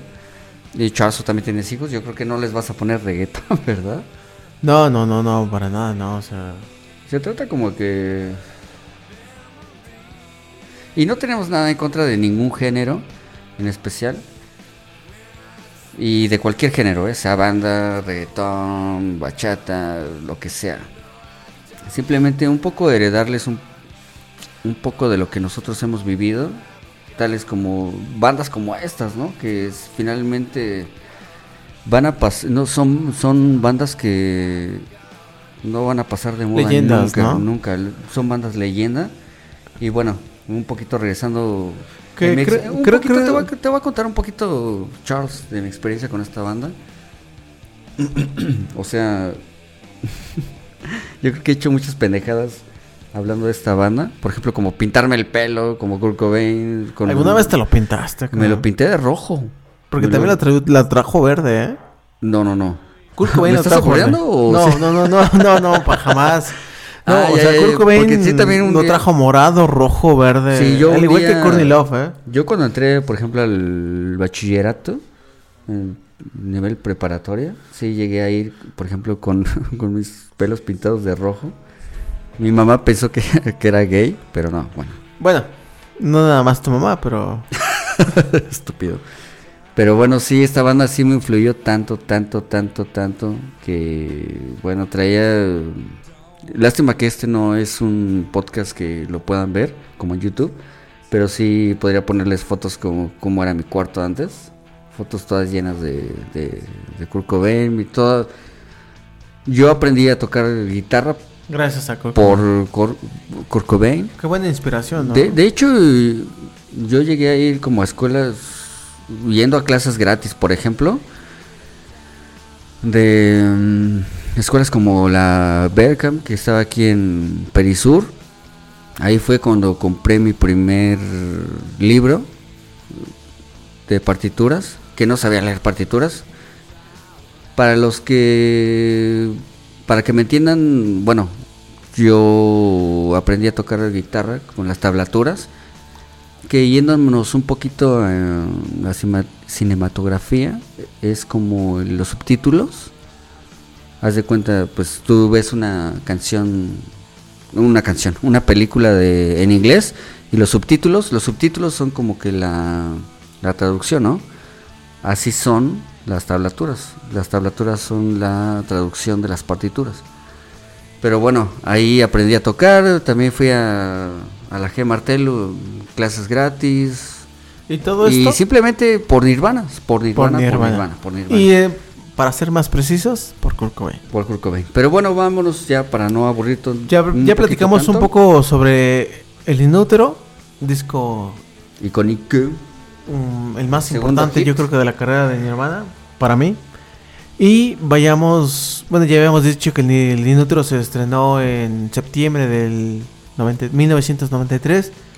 Posteriormente, dos meses después, surge el que para mí es el mejor unplug de la historia ¿Sí? del rock. ¿Podrías decir eso? El Unplug, sí. El Unplug, sí. O sea, yo sé que algunas, incluso de la misma de los 90 se hicieron Pearl Jam, Alice in Chains, Stone Temple Pilots y otras bandas, ¿no? Pero, ¿por qué sería, o por qué te digo que es el mejor para mí? Imagínate, ¿cómo puede ser para ti? ¿Cómo puedes considerar el mejor? Incluso para mí, que es mi la banda que más adoro. ¿Cómo podemos considerar el mejor unplug ya sin sin sin irnos tanto como que al fanatismo?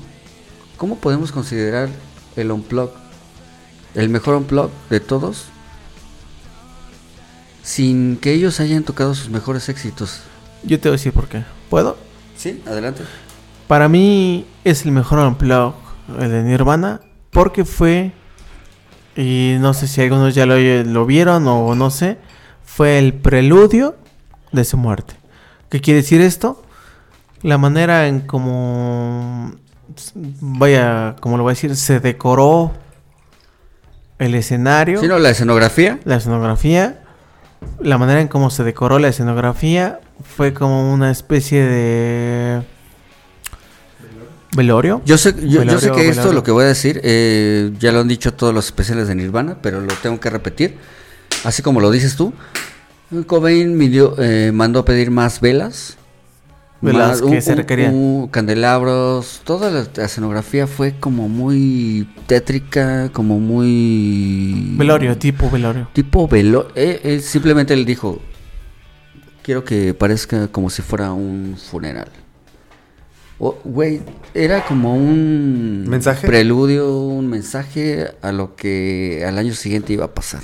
Sabía de alguna manera tal vez él que ya se iba a morir o que Y ya No, no sabía porque a eso No, vamos a las lo sabe, teorías. pero ¿No fue al mes? Ah, después de No. no fue A los cuatro meses. no fue diciembre, enero, febrero, marzo. Cuatro meses porque Dije fue cuatro diciembre, meses. ajá, en abril 5 de abril para ser exactos, cuando se anunció al menos que Kurt Cobain había fallecido. Pero bueno, antes de irnos a ese dato, hablemos un poquito de este tema que... Jera, te estuvimos esperando para hablar de este Unplug. Híjole. No sé si puedo decirte desde ahorita, ¿cuál es tu canción favorita del Unplug? Todas. Todas. Es que es así. Es así. Todas, todas, todas tienen un, un trasfondo. Está lleno de lados B, está lleno de covers. No, no de sencillos. Bueno, lo que No yo de puedo- éxitos. Yo lo que te puedo Eh, decir es que... ¿Cómo Sugar fue el único éxito? eh, como yo conocía a Nirvana, ya entrando un poquito más personal, ¿Fue en el blog? eh, no, fue con Nevermind. Pero donde mm, yo creo que... sí, su- suena gracioso. Lo conocí en Nevermind, pero donde te haces como ¿Fan? fan es con el Unplugged. A mí me pasa lo mismo. Después de descubrir todas esas historias detrás, de- del misticismo que hay detrás, después sabiendo de la muerte y ahorita los argumentos que están siendo de que él pidió más velas, lo hacen con una carga energética muy grande que dices, eh, este Unplugged es sensacional, es como Tal lo el mejor. que... eh, O sea, puede ver mejores con mejores mus con mejores músicos, con mejores arreglos, con mejores canciones, pero esto tiene una carga Pues no, yo creo que no lo hay. mucho ¿eh? significativo. De- hecho- muchos sí hay La carga simbólica. Ajá, que simbólica exactamente. traí- trajo este empleo. De hecho, una, una anécdota mucho del Unplug que muchos recordarán, fans, y los que no son fans, ahí les va. Eh, hubo muchas, muchas, muchas, muchos, más bien, muchos errores que se cometieron en ese Unplug. Y de los cuales, bueno, yo cuando yo lo escuché por primera vez, ya escuchando anteriormente las rolas, dices, ay, güey, aquí se equivocó, eh, aquí se equivocó, ay, güey, esta parte no iba. Incluso de los covers, dije, güey, esta parte no iba. O te adelantaste, Cobain. Pero güeyes que dices son de hueso colorado, solamente podrán notar. Pero todos esos errores, Cobain dijo, nah, así déjenlo. Como va, así lo vamos a, a Pero editar". en este blog hubo un, un, un ensayo previo. Ah, un día obviamente, anterior. obviamente. De hecho, creo que está en YouTube. Está el ensayo y también está la versión larga. Porque lo que hemos Donde visto. vienen que- comentarios, ¿no? De, Ajá, de- sí, lo que la mayoría de la gente o hemos visto, no sé, es este el unplug corto. La versión corta está editada y le quitaron, le pusieron. Cortada, ajá. Ajá, exacto. Pero ahí está el ensayo y también está la versión larga ya cuando se hizo el unplug. Sí hay muchas fallas, sí hay muchos... Kurt Kurt Cobain era, ah, ya la cagamos, o No, ya y dijimos... también los comentarios que hacía, ¿no? Que platicaba con, con sus compañeros de... No, y yo, yo he visto, por ejemplo, on blogs donde, bueno, ya, ya, no, obviamente editan lo mejor y se equivocan en una canción, la repiten. He visto, por ejemplo, ya on blogs como que se equivocan en una rola y la regresan y la vuelven a editar, la vuelven a repetir y ya sale editada, ¿no? Pero en este caso, en este caso, en este caso no. En este caso, dejaron todos los errores. Todos los errores los dejaron.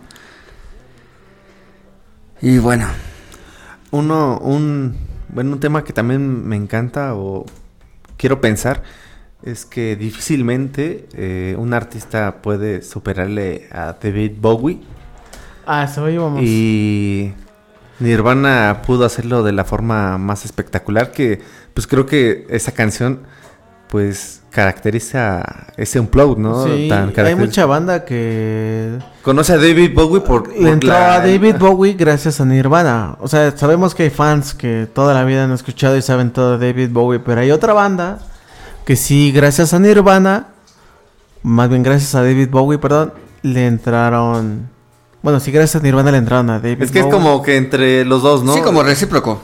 Aquí la pregunta es, ¿les parece que el cover que hizo Nirvana a David Bowie de Man Who Saw the World lo haya superado? Mira, te voy a decir algo. Más allá de la Te voy a decir. David Bowie. Te voy a decir algo. Así sea de Vaselines con. Jesus. ¿Cómo se llama? ¿Cómo se pronuncia más bien? Jesus doesn't want me for a summer. Bueno, esa de. Eso, eso. Eso. Jesús no me quiere de, para un de rayo de sol. Es que, o sea, yo sí me la sé, pero no sé pronunciarlo, porque mi inglés no es muy bueno. Pero por eso tenemos a Charles. Jesus doesn't Eh, want me y así como summer. de, de Vaselines, así como de David Bowie, así como de los invitados que Los tuvieron, Meat los. Meat Puppets, superaron mil veces A la original. A la original. Y no como los del, del TikTok que dice rolas que superaron a... Ah, sí, no. No, esto sí es verdad. Esto sí es Sí, verdad. no, y y- superaron todos esos covers. Y tuvo muchos covers. O sea, fue. eh, ¿Cuántas rolas tiene? A ver si alguien me puede investigar aquí en cuántas rolas, cuántos covers tuvieron. Fue la de. Jesus en total de todas las canciones, ¿cuántas fueron? ¿Del Unplugged? Del Unplugged. ¿Cuántas fueron? Fueron tres de los Meat Puppets. No, no, no. Ajá. Tres de Meat de- Puppets. el de David Bowie. David Bowie, de Vaselines. Y luego. Y la última rola con la que Pero, cierra.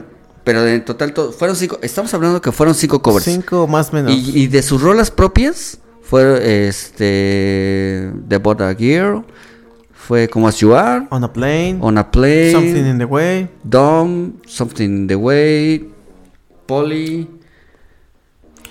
Ah, estamos hablando la de Led Billy, es- estamos dejando fuera la de Led, Led Billy. La última de Nirvana Eh, Where Did You Sleep Last Night? También, entonces son seis covers. Seis covers y, y seis también de sus rolas propias. Que Nirvana había hecho es el último cover de Where Did You Sleep Last Night. Lo había tocado Ah, como. también nos faltó la de Lo Dom. tocó como In the Pines, como demo, o como lado B o rareza. O sea, Entonces casi, no es la casi- primera vez que la había casi tocado. se van a la par de los covers con sus rolas propias. Y de los cuales nada más el único éxito fue Como As You Are. O sea, ¿cómo puede ser un disco tan exitoso?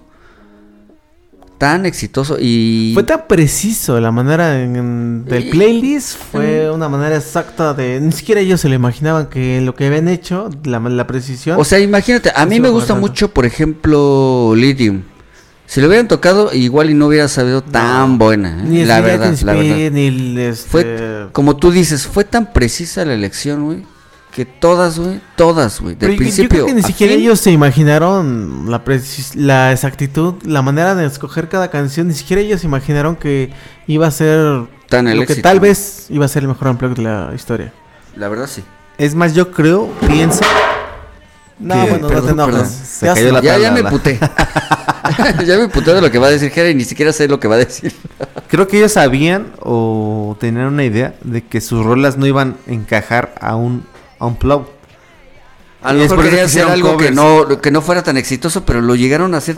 Sí, Lo hicieron tan bien que. No, no, no, lo hicieron tan como para que no fuera tan exitoso que lo hicieron tan exitoso. No, creo. yo creo que también el- la elección, yo creo que entre los músicos y Kurt Cobain, eligieron las canciones que les gustaban, que a lo mejor y dijeron, pues a lo mejor ni peja, pero lo hicieron tan suyo, tan...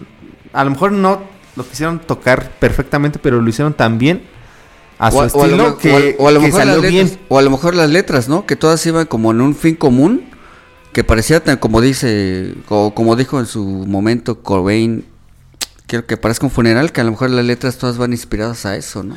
Exactamente.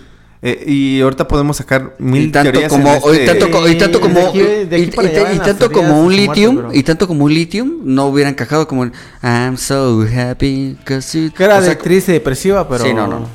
O sea, todas deberían hacer como llevar el mismo fin y el mismo mensaje, ¿no? De ya, está hasta Sí, la como madre, llevar un tema, a- un tema, un tema. Exactamente, y fue, yo creo que fue lo que pegó. Está, es. Está raro porque. Aquí entraría una de las teorías de conspiración, que de las cuales vamos a hablar más adelante, pero me Oh, adelanto oh. un poquito a la una. A lo mejor Cobain ya tenía planeado suicidarse. Y por eso creó este unplug. Otra es de que o- otro de los de los temas polémicos es que Jenny Rivera se Se aventó se, del se- avión. se- no eh, se inspiró en el unplug de Nirvana para matar. No, bueno, infinidad. mentira, mentira. Me pasé de lanza, me pasé. de lanza. sí, mucho. No, Pero sí. Ahí entraría una de las primeras teorías de las cuales vamos a hablar más adelante. A lo mejor Kurt Cobain sí ya había planeado suicidarse, pues, no sabemos. Pero bueno. Otros datos platicando. curiosos del Unplug, ahorita regresamos con Vamos, otro vamos con una rolilla, ¿no? Vamos con una rolilla, este... La más famosa del Es- Unplug. No diría la más famosa, pero de los mejores covers. O más bien el mejor cover yo creo que se editó en, en este en esta sesión de Man Who the World de David Bowie, cover Sensacional. de Nirvana. Volvemos, más o menos regular.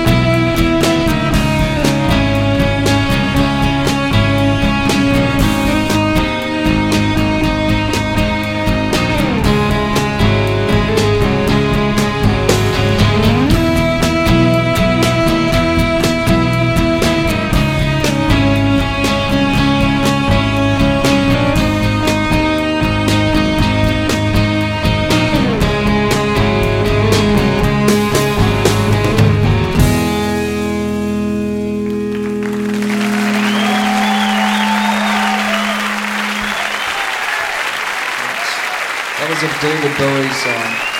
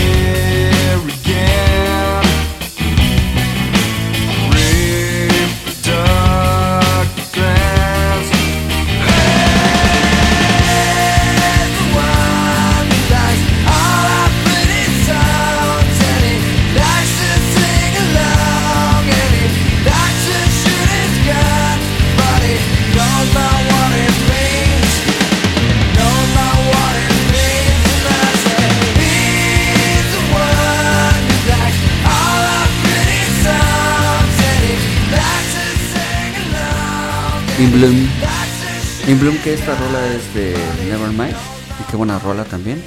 Y te digo, ahorita, canciones que con las que regresamos, que no dejamos mucho, fue con un poquito mm, las más comerciales.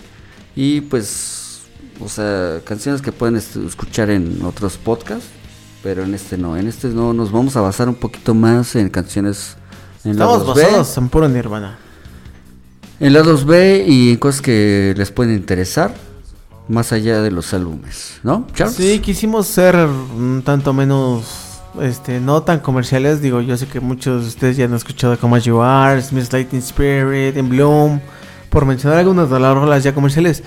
En este especial escogimos rolas que tal vez, digo, Nirvana pues ya actualmente es muy comercial, pero hemos escogido algunas canciones que no lo son tanto como rarezas, lados B, ¿no? O sea, para cambiar un poco, ¿no? Esa fórmula de que siempre me pone lo mismo, ya la conozco, ya sé lo que es Nirvana. Pero bueno, retomando el tema del Unplug. Sí, de hecho, como comienza el Unplugged, desde ahí podemos partir. Estamos analizando el Unplug, ¿eh? Estamos analizando el Unplugged y la primera frase que dice Cobain al empezar el Unplugged y empieza con... Good evening. This- dice, this song is... Most, al final dice, most don't even know it. La mayoría no lo conoce. Este disco jamás lo...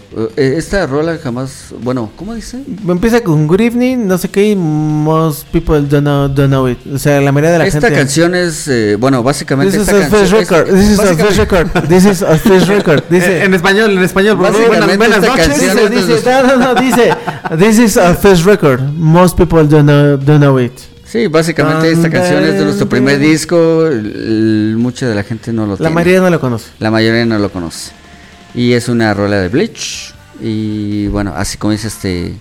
Imagínate. Puta madre. Qué carga ¿Qué? energética, ¿no? Espérame. Yo daría un riñón, güey.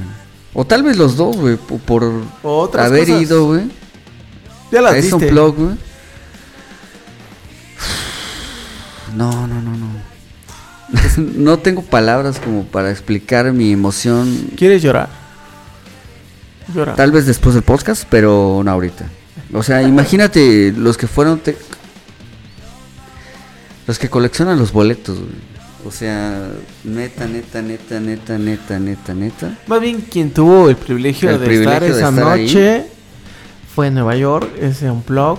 Fue, por, por supuesto, un cupo limitado para una cantidad muy, muy pequeña de, pues, de fans, ¿no? ¿Qué De- te gusta? ¿200 personas? Yo creo que sí, ¿eh? Mm, Por ahí. Más o menos, más o menos. Es que eran en lugares chiquitos. Ahorita ya los unplugs son más grandes.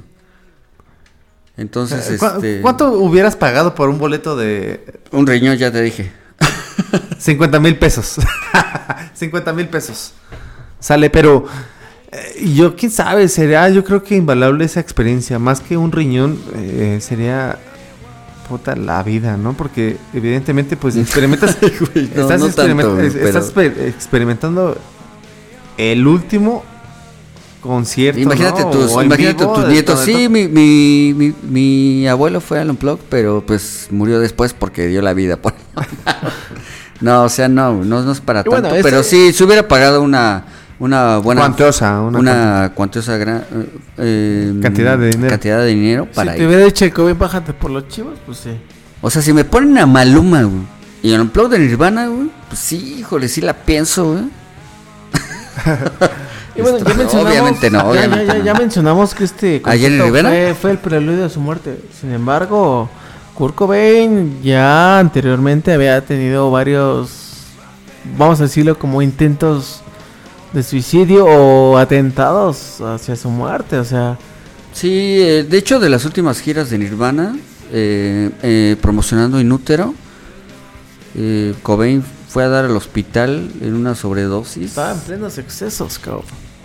y fue tal, tal, tal la magnitud de esa sobredosis. Cayó en coma, me parece, Cayó, no, cayó en coma eh, y estaba en una gira en, en Roma y fue a dar a, a un hospital en coma, sí.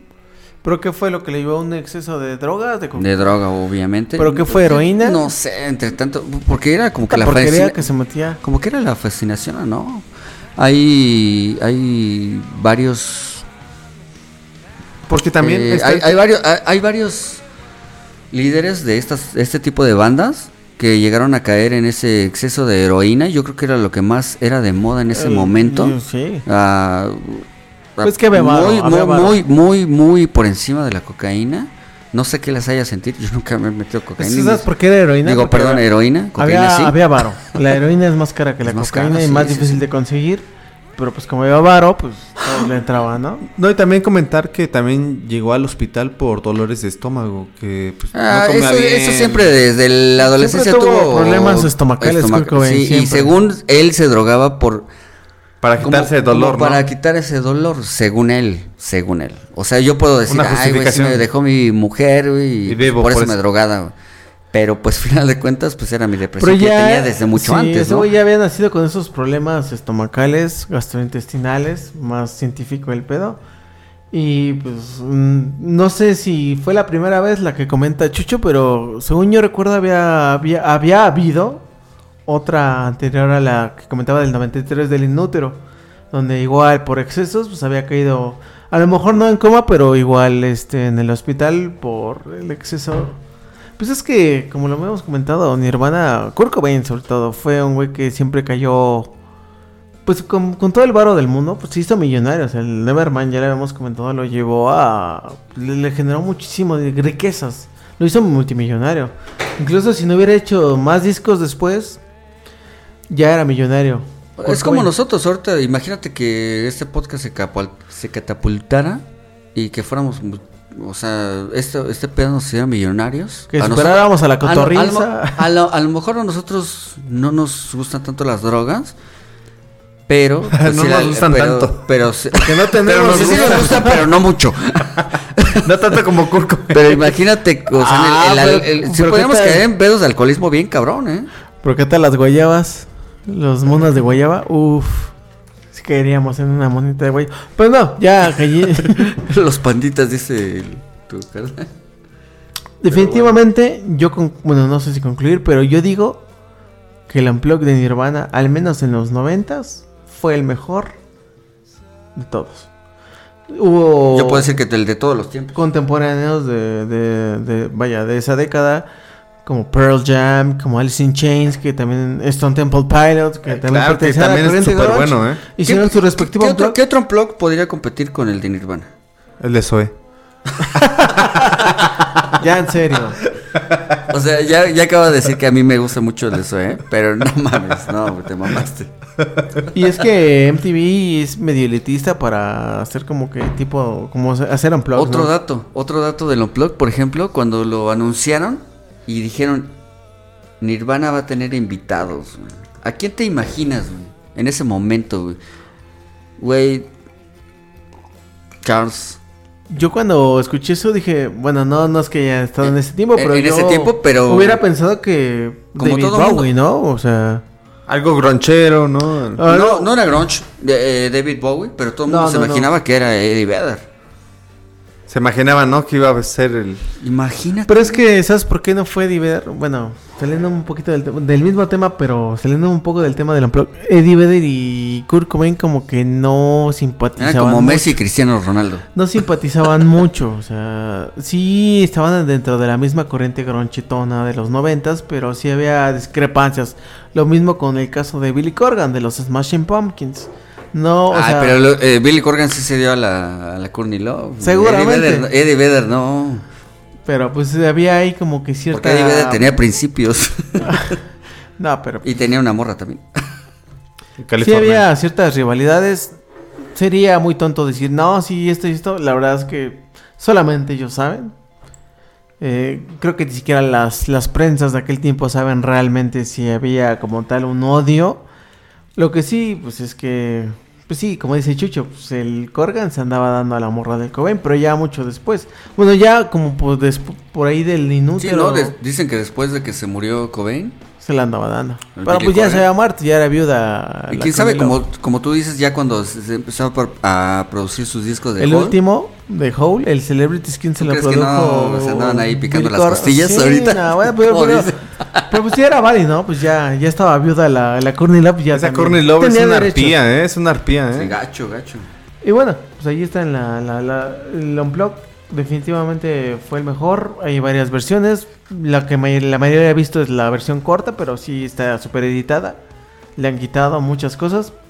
Yo recomiendo, yo, yo, yo encontré en YouTube, no sé si siga la fecha ahí en la plataforma, pero el ensayo, o sea, antes de tocarlo, y ya cuando tocaron, o sea, que hemos visto, está súper editado. Le quitaron muchas cosas. Pero bueno, Pero canciones también. No, no, canciones no, este, hay regaños o llamadas de atención de que la cagamos o no sé, ¿no? No, o sea, canciones no quitaron, o sea, las mismas que escuchamos son tanto en la versión no editada como en la versión, la- el, ensayo, el rehearsal dirían. Pero bueno, eso es del Unplugged. Algo.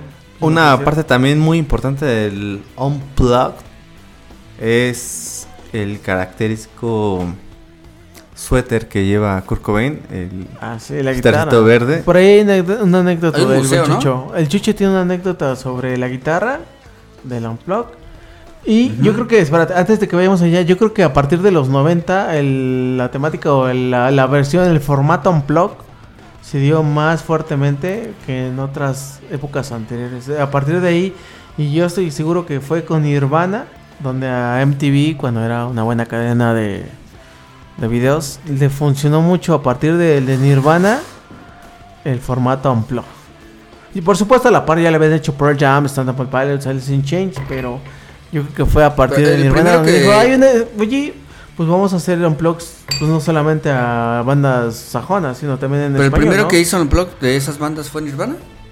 No, no, no, o sea, yo, yo cre- creo que sí había habido Unplug- Unplugs. Ah, no, el de. Pearl Jam creo que fue primero.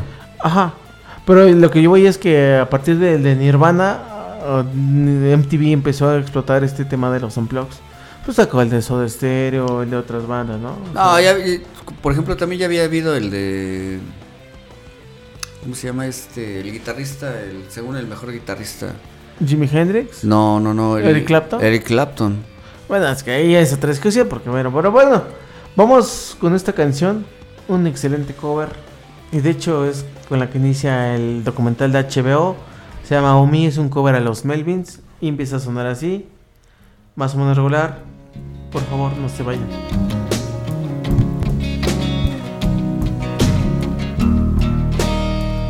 If I had to lose a mind, if I had to touch feeling, I would lose my soul I don't have to think, I only have to do it.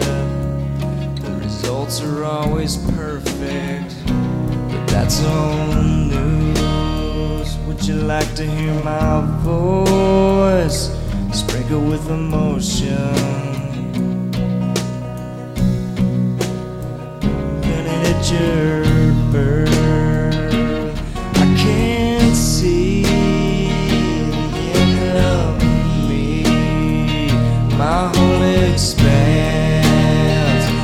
Cannot see.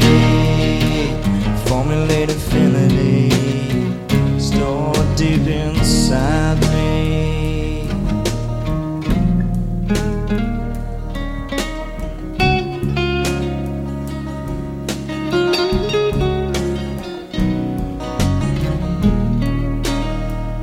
If I had to lose a mind, if I had to touch feeling, I would lose my soul the way I do. I don't have to think, I only have to do it. The results are always perfect, but that's old news. Would you like to hear my voice sprinkled with emotion? Invented at your birth, I can't see me. My heart expands. I cannot see. Formulate infinity. Stored deep inside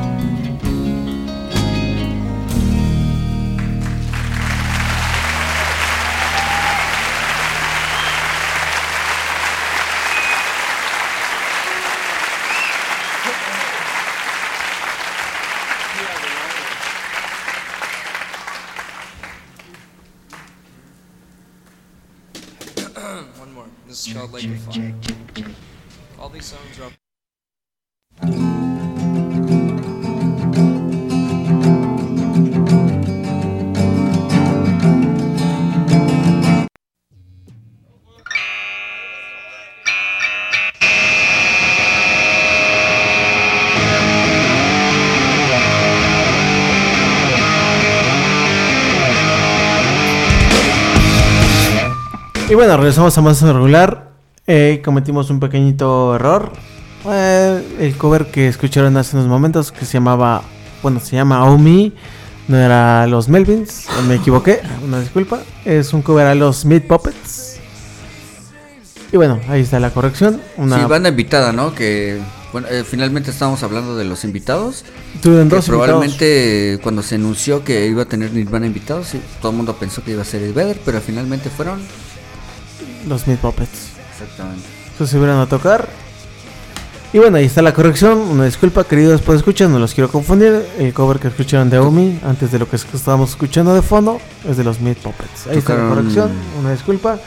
Pero bueno, sigamos hablando. Bueno, ya pasemos a algo, ya... Bueno, para finalizar este tema del Unplugged, to- eh, bueno, la banda invitada tocó Omi, Plateau Play 2 y Lake of Fire. y Lucky Fire. Lake of Fire. Que bueno, no ma- ta- También hay una anécdota. O sea, podríamos en la de, decir- En la de Lucky Fire, el güey de la guitarra no toca con una moneda, güey. Sí, sí, Lake of Fire también. Y, Lake of y Fire tiene Play mu- 2. y le cambia el sonido totalmente al tanto al- como empieza como al solo. güey. Es una muy buena rola. Pero bueno, terminamos con este discazo que fue el mejor unplug de todos los tiempos. Al menos para nosotros. Sabemos que dentro de nuestros podescuchas puede que haya otros mejores. Hay diferencias, hay discrepancias. Pero bueno, ese es nuestro punto de vista, muy humilde. Espero les esté gustando este programa.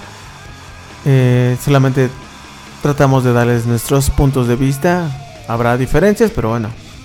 Si No nos importan. Si quieren, ah, no. Si quieren discutirlas, escríbanos. Y hacemos otro especial. No, ya no, no creo, no sé. Si tienen alguna diferencia. Una segunda el- parte, ¿no? Como todos los capítulos. Todo lo que no hemos hecho de segunda parte. Es para otro ¿Tienen año. alguna diferencia con nuestras opiniones? Pues no nos importa. Simplemente es como dice Charles nuestra opinión. Pero hay un tema muy interesante después de este Unplugged o un evento muy trascendental que pues ya es la muerte de este icónico personaje.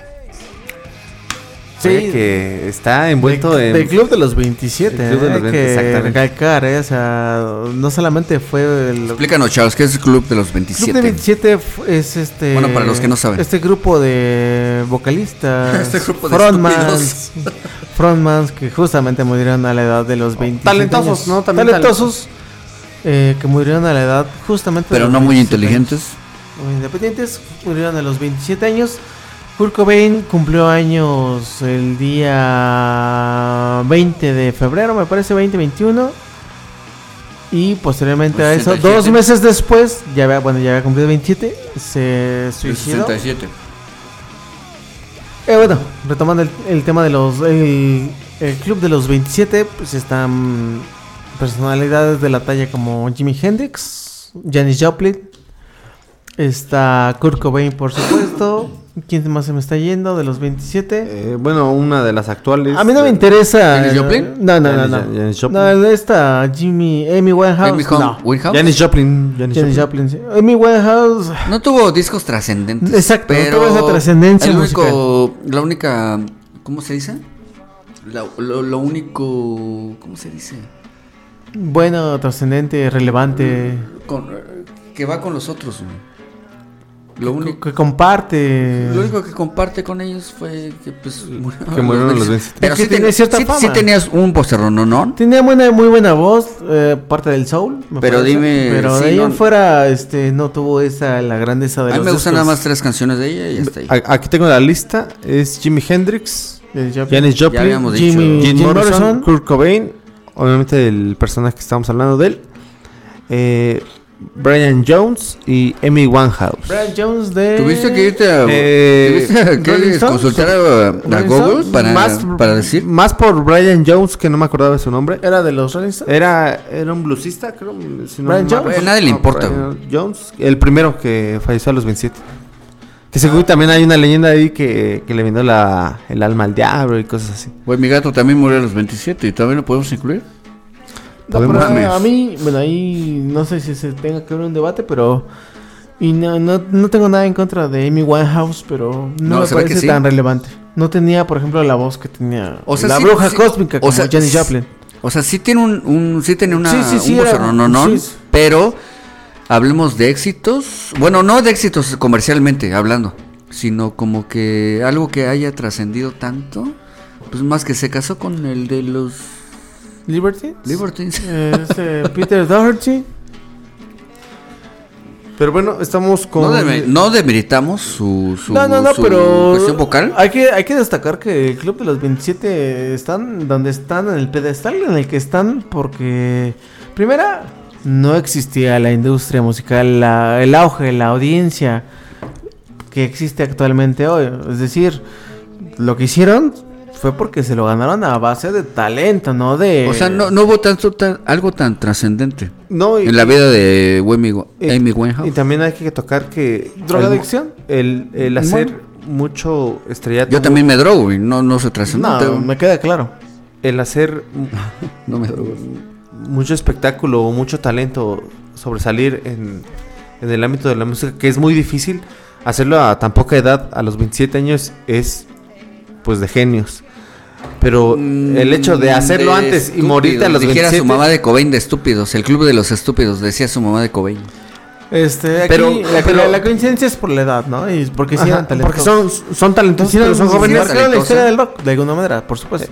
Claro, claramente eh, no, lo, no lo va a ver un club de, de los 40 en el reggaetón, no va a haber un club de los 30 en el metal. No, simplemente es un club de los 27 donde Que nada más les lo haces ese antes de, lo- de haces- música. y lo haces eh, todo tu estrellato, toda tu fama antes de los 27 y a los 27 es como La culminación la- y te retiras en eso y, tenido, y- sí. pero ya, ya no vas a seguir más, sino es ahí se queda. Es porque- y es por sí, eso sí, el sí. me- misticismo, como, como esa leyenda que queda, ¿no?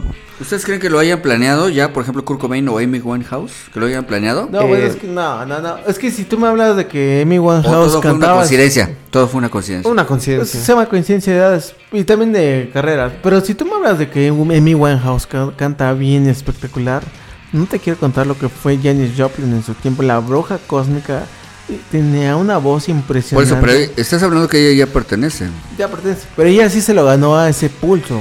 Como pocos. O sea, Amy Winehouse tuvo muchos reflectores en su tiempo. pues, Estaba ya toda este- esta cuestión mediática muy inflada. Que obviamente, pues, si era talentosa y pues coincidió. Pues se murió a los 27. Ah, pues vamos a poner en el club de los 27. Pues. Pero pues, estás de acuerdo, de acuerdo que no tuvo esa, esa carrera, esa trayectoria tan importante como por ejemplo el caso de Janis Joplin que sí era impresionantemente los que cuentan, los que saben, los que la vieron, sí era aquella mujer con ese ese vocerrón. Eh, pues ya estamos tocando el tema de los 27. Y sí, parte de Kurt Cobain, este misticismo que nace al morir a esta edad, al hacer pues una carrera tan exitosa en pocos años de carrera, pues sobresalen muchas teorías, ¿no? Y también parte de su muerte tan icónica, tan pues trágica, también muy violenta, ¿no? Porque es muy diferente morirte en tu cama y o de sobredosis a, a hacer Oye, pero que la mayoría. Ya, entendí por qué a Janis Joplin la, la consideran, aparte de lo que hacía como músico, o música, músico, era justamente que la característica del club de los 27 era morir por una sobredosis de droga, o que estaban muy, este, o se suicidaban, o una sobredosis de, de droga. Entonces, ya entiendo por qué ella la, la incluyeron en ese club. Ella se murió por una sobredosis de alcohol, me parece. Pero dudo mucho que Cobain haya pensado en morirse en sobredosis. Y es lo que les digo. Pero, ah, vamos un por allá, vamos un por allá. Un misticismo muy grande eh, en cuanto a, a la muerte de este personaje, eh, cantautor de, de Nirvana, porque encierra muchos misterios. Eh, podemos culpar, eh, y me adelanto, a su pareja, ¿no? Courtney Love, que pudo haber sido la culpable de, de- de la muerte de Kurt Cobain. O igual lo podemos atribuir. varias teorías, a- porque dicen- lo podemos atribuir a, a su depresión, a su adicción a la heroína. Hay algunas teorías que también dicen que Cobain lo mandó matar. Cobain la mandó por- a matar. Porque se sup- no, perdón, este Courtney Love lo mandó a matar porque se sup- en- se dice que Cobain ya pensaba divorciarse de ella y que obviamente la iba a desheredar, ¿no? O sea, no le iba a dejar nada. Entonces, bueno, lo correspondiente, ¿no? Pero no todo. Como ahorita ya lo tiene todo. Como ahorita ya lo tiene. Entonces, ajá, sí. probablemente esa fue la causa que yo me voy más por esa teoría de que Courtney Love lo, lo mandó matar. Hay una teoría todavía más Te- te- fumada. espérame. Antes de que. Perdón, perdón, Charles. Te digo esto porque cuando lo encontraron muerto, que fue un 8 de abril del 93, se supone que todo lo que. toda la heroína que consumió, todas las drogas que se metió, era como que incapaz. Del 94, perdón. Eh, con todas las drogas que se metió, era como que incapaz de si- simplemente, ya ni, ni siquiera déjate de dispararse. De levantar la escopeta. güey. Mira que jalar una escopeta requiere fuerza. Y una escopeta es como larga. O sea, hay una recreación en varios eh, episodios de YouTube donde se ve más o menos cómo pudo haberle hecho. Pero simplemente ni siquiera levantarla, eso dijo los peritos. Por la autopsia, ¿no? Que, Eh, por la sea, cantidad de droga que tenía en el la cuerpo. por, eh, ah, exactamente, por la cantidad de droga que tenía en su cuerpo, o sea, ni siquiera para levantar un arma, ni siquiera para levantar un dedo. Ni- ajá, exactamente. ¿Cómo puede haber sido que él se haya disparado? Ahora otra cosa, la carta de suicidio no fue encontrada al ladito de ese güey, fue encontrada en, en el patio de su casa. En su mansión. Bueno, Bueno, más bien de su mansión. en su sí. residencia, la residencia. En su residencia. Eso es una. eh, Nunca vamos a llegar a la verdad. No, hay otra Pero yo teoría. me voy más por esa teoría. Bueno, está la esa teoría que supuestamente Courtney Love lo mandó a matar con uno de sus mejores amigos. El cual a la fecha ya. ni siquiera saben dónde está, por supuesto. O sea, han, han intentado buscarlo y no dan dónde está con su paradero. La otra teoría más fumada, esta sí está muy fumada y incluso hasta muchos escuchas se van a... Eh, Illuminatis. No, sí, es, es- al final del día son Nunca teorías, ¿no? O sea, escuchado. Sí, supuestamente hay una entrevista que le hacen a Cobain donde supuestamente él dice que hay otros seres que están atrás de todo esto. Que él por eso le cagaba toda la fama y todo esto que hacía la industria musical en aquel tiempo. Porque al final men- eh, ya empezaba, ¿no? De que tienes que hacer esto para triunfar y si no, lo que le pasó, por ejemplo, a Michael Jackson, ¿no? Que al final está también la misma teoría de que se murió no porque él se haya muerto o lo hayan... Vaya, no porque él se haya, se, se haya cosas que le suicidado. hayan impuesto. O, o que le No. querían imponer. Porque supuestamente Michael Jackson estaba en contra de toda esta, digamos, esta, esta cuestión Illuminati, ¿no? Y ya desde antes de que pasara esto, Michael Jackson lo vi, es la teoría, es- es- al final del día son teorías, no Sí, es sí, nada sí. cierto. Sí, no, no. ay, Michael Jackson, Michael Jackson todo, ¿eh? estuvo en contra desde el principio de su carrera de toda esta cuestión de Illuminati, incluso cuando estaba en contra, decían que mm, incluso le, le, le, le, hacían cargos que decían, güey, yo amo a los niños, y lo hacían ver como pederasta, ¿sabes?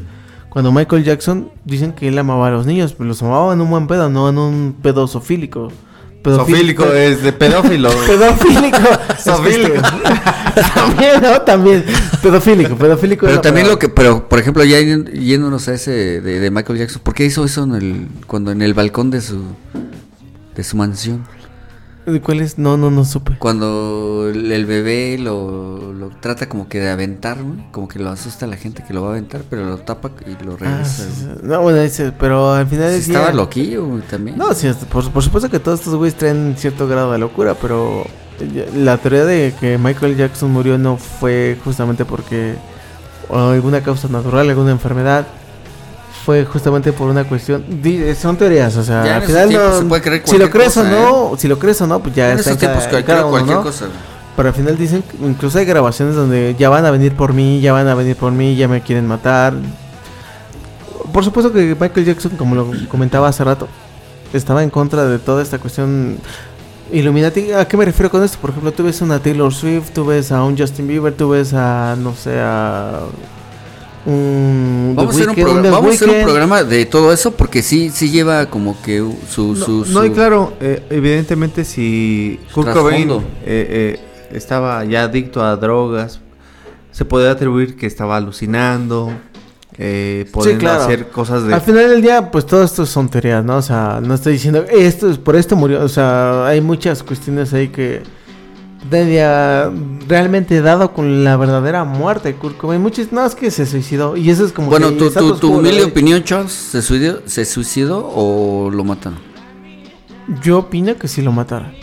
Tú, Yo opino también, Yo también. Y yo Opino creo que es la, la opinión de la mayoría. O sea, por muy, muy depresivo Kurt Cobain, si se hubiera querido suicidar, hubiera sido a través de las drogas. o sea, una sobredosis. Y lo había, ya lo vimos. Tuvo varios intentos con la sobredosis de drogas para irse. ¿No? Se necesitan demasiados... ¿Tú crees. ¿Tú crees a lo mejor, a lo mejor tú crees que fue tantas sus, sus oportunidades que dijeron esto no funciona, esto no funcionó, que digamos un escopetazo, ese no falla? No, es una ¿Crees que muerte... haya- Yo creo que nadie Eh, tiene es el súper- valor. eh, con todos los grados que te digo de de todo lo que se metió O sea, esa, si esa realmente, noche. si güey. realmente Kurt Cobain se hubiera querido suicidar, hubiera sido a través de una sobredosis. Muchísimo más fácil que un escopetazo. exactamente, y creo Menos que yo doloroso. y creo que hay más razón de que lo pudieron haber matado porque él mismo dice que hubiera dado todo por su hija. No, más bien al revés. Dijo La hija hubiera dado todo él, por él- él. no, eh, no, él dijo, él dijo que en una ocasión que su hija estaría mejor sin él. Eh, pero se refería a ese tema de que pues ese güey era bien adicto, güey. Y dijo, pues no mames, mejor aléjenle de mí, güey. Porque no mames, yo para separarme del pedo de las drogas va a estar muy cabrón. A eso yo creo que se refería. Pero también estaba el la parte paternal de decir Voy a luchar yo salto por, ajá, salto por ella. Y no creo que tuviera Es que- las circunstancias para meterse un escopetazo sabiendo que ya tiene una hija. Mejor se hubiera aventado al metro, ¿no? Más fácil que una Sí, escopeta. o Pero es, es habían que ma- Seattle no había metro.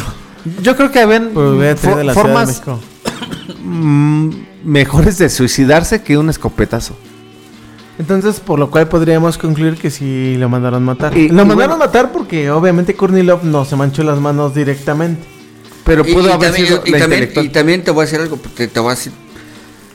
eh, según él, te digo, ya como lo dije anteriormente, se quería divorciar. Según él. Ah, sí, Y este, pues ahí va como que la. Pues la ansiedad, ¿no? De la mujer. De, güey, pues me va a dejar Ya, en la ¿qué- ruina. ¿qué, qué les dije al principio? Kornilov, más Es allá de que lo quisiera como realmente, a lo mejor él sí sinceramente la amaba, ella ya había puesto el colmillo en la, la parte... fortuna. La fortuna, exacto. Y ahora, Y ahora- ya, ya lo había planeado, no, no de un día para otro, ya tenía este plan, güey. Y ahora bien, pues se cerró el caso, ¿no? Como dices tú, el status quo se dice que se suicidó, eh, se Lo que suicidó dice... Kurt, eh, Kurt Cobain. Pero eh, recientemente salió la noticia que el FBI va a Ah, esto caso. es porque la investigación de la muerte de Kurt Cobain la llevó la Policía Estatal de Seattle, es decir, no fue la federal. Tú te mueres ahorita y a lo mejor vienen Mm. los de la Ciudad de México a investigar, pero dice, ah, no, espérate, voy a mandarte a lo federal para que investiguen. Y qué casualidad, otra". qué casualidad también que Courtney Love mm, fue la que contrató a un investigador para descifrar como que su muerte, ¿no? Que era un investigador que se llama Tom Grant. Y obviamente pues está del lado de... Y, y, ajá, y él dijo que fuera suicidio. Y qué Entonces, casualidad que dejó pasar que se grabara el unplug. Mejor que vamos a dejar de el los el podcasts y vamos a ser investigadores. Privados. fue muy curioso que después del Unplug, ella sabía que el Unplug le iba a generar una millonada impresionante. Qué casualidad que no lo mató. Sí, él lo. Este. eh, más bien, ya, indu- tenía, lo- ya- lo- ya tenía el plan. Es lo- decir, lo indujo, vamos a dejar que haga el Unplug, que se hagan las ventas respectivas de ese disco que va a ser una millonada. Y ya después, pues obviamente, Hacemos esa fortuna que generó el Unplug, también me la voy a quedar, cabrón. O sea, lo, lo planeó bastante bien, o sea, deja que grabe el unplug, que se vendan las copias, pasen dos, tres, cuatro meses, se genere una fortuna chingona y ya lo quiebro. Pero bueno, al final del día son teorías hasta nuestras. Hasta son teorías mías, cabrón, son teorías mías. No, pero, bueno, sí, no, están bien fundamentadas, ¿eh? Porque sí, yo también opino lo, exactamente lo mismo. Del unplug, ¿no? También eso. Vamos con una rolita, ¿no? Vamos una rolita del unplug. Y ahorita venimos con otros datos interesantes ya para finalizar este especial. Y Charles, ¿qué nos vas a poner? Suena ya de este momento. Una rola del Nevermind. Pero que sí hice en el unplug. Para play. Volvemos. Love myself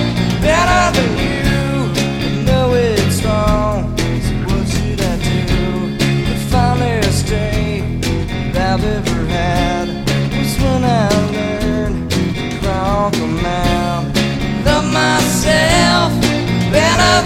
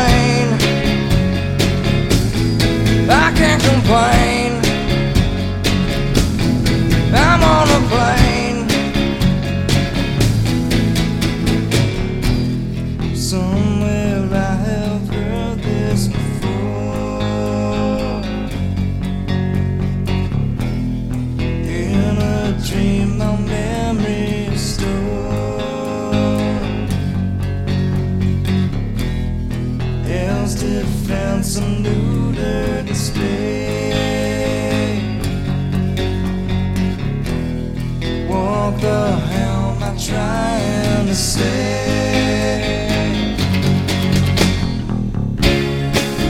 that time, to make it all clear. To run out lines don't make sense. Love myself better than you. I know it's wrong, so what should I do? And one more special message to go, and then I'm done, and I can go home. Love myself better than you.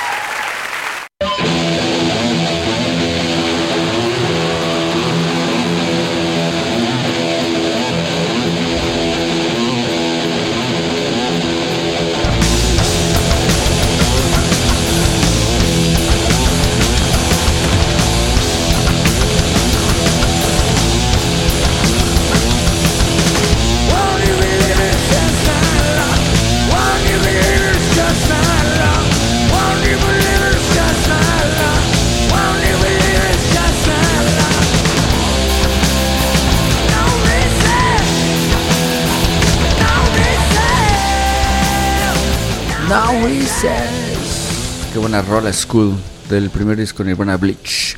Qué buena rola. Y bueno, como decíamos, eh, somos apasionados de la música, somos apasionados de muy buenas bandas como esta, pero tampoco somos muy, muy, muy, muy enfermos como para investigar en qué pinche baño cagaban y todo ese pedo. o de qué número hacían en cada vez, en cada gira, o qué pedían en sus caberinos, pues no, tampoco.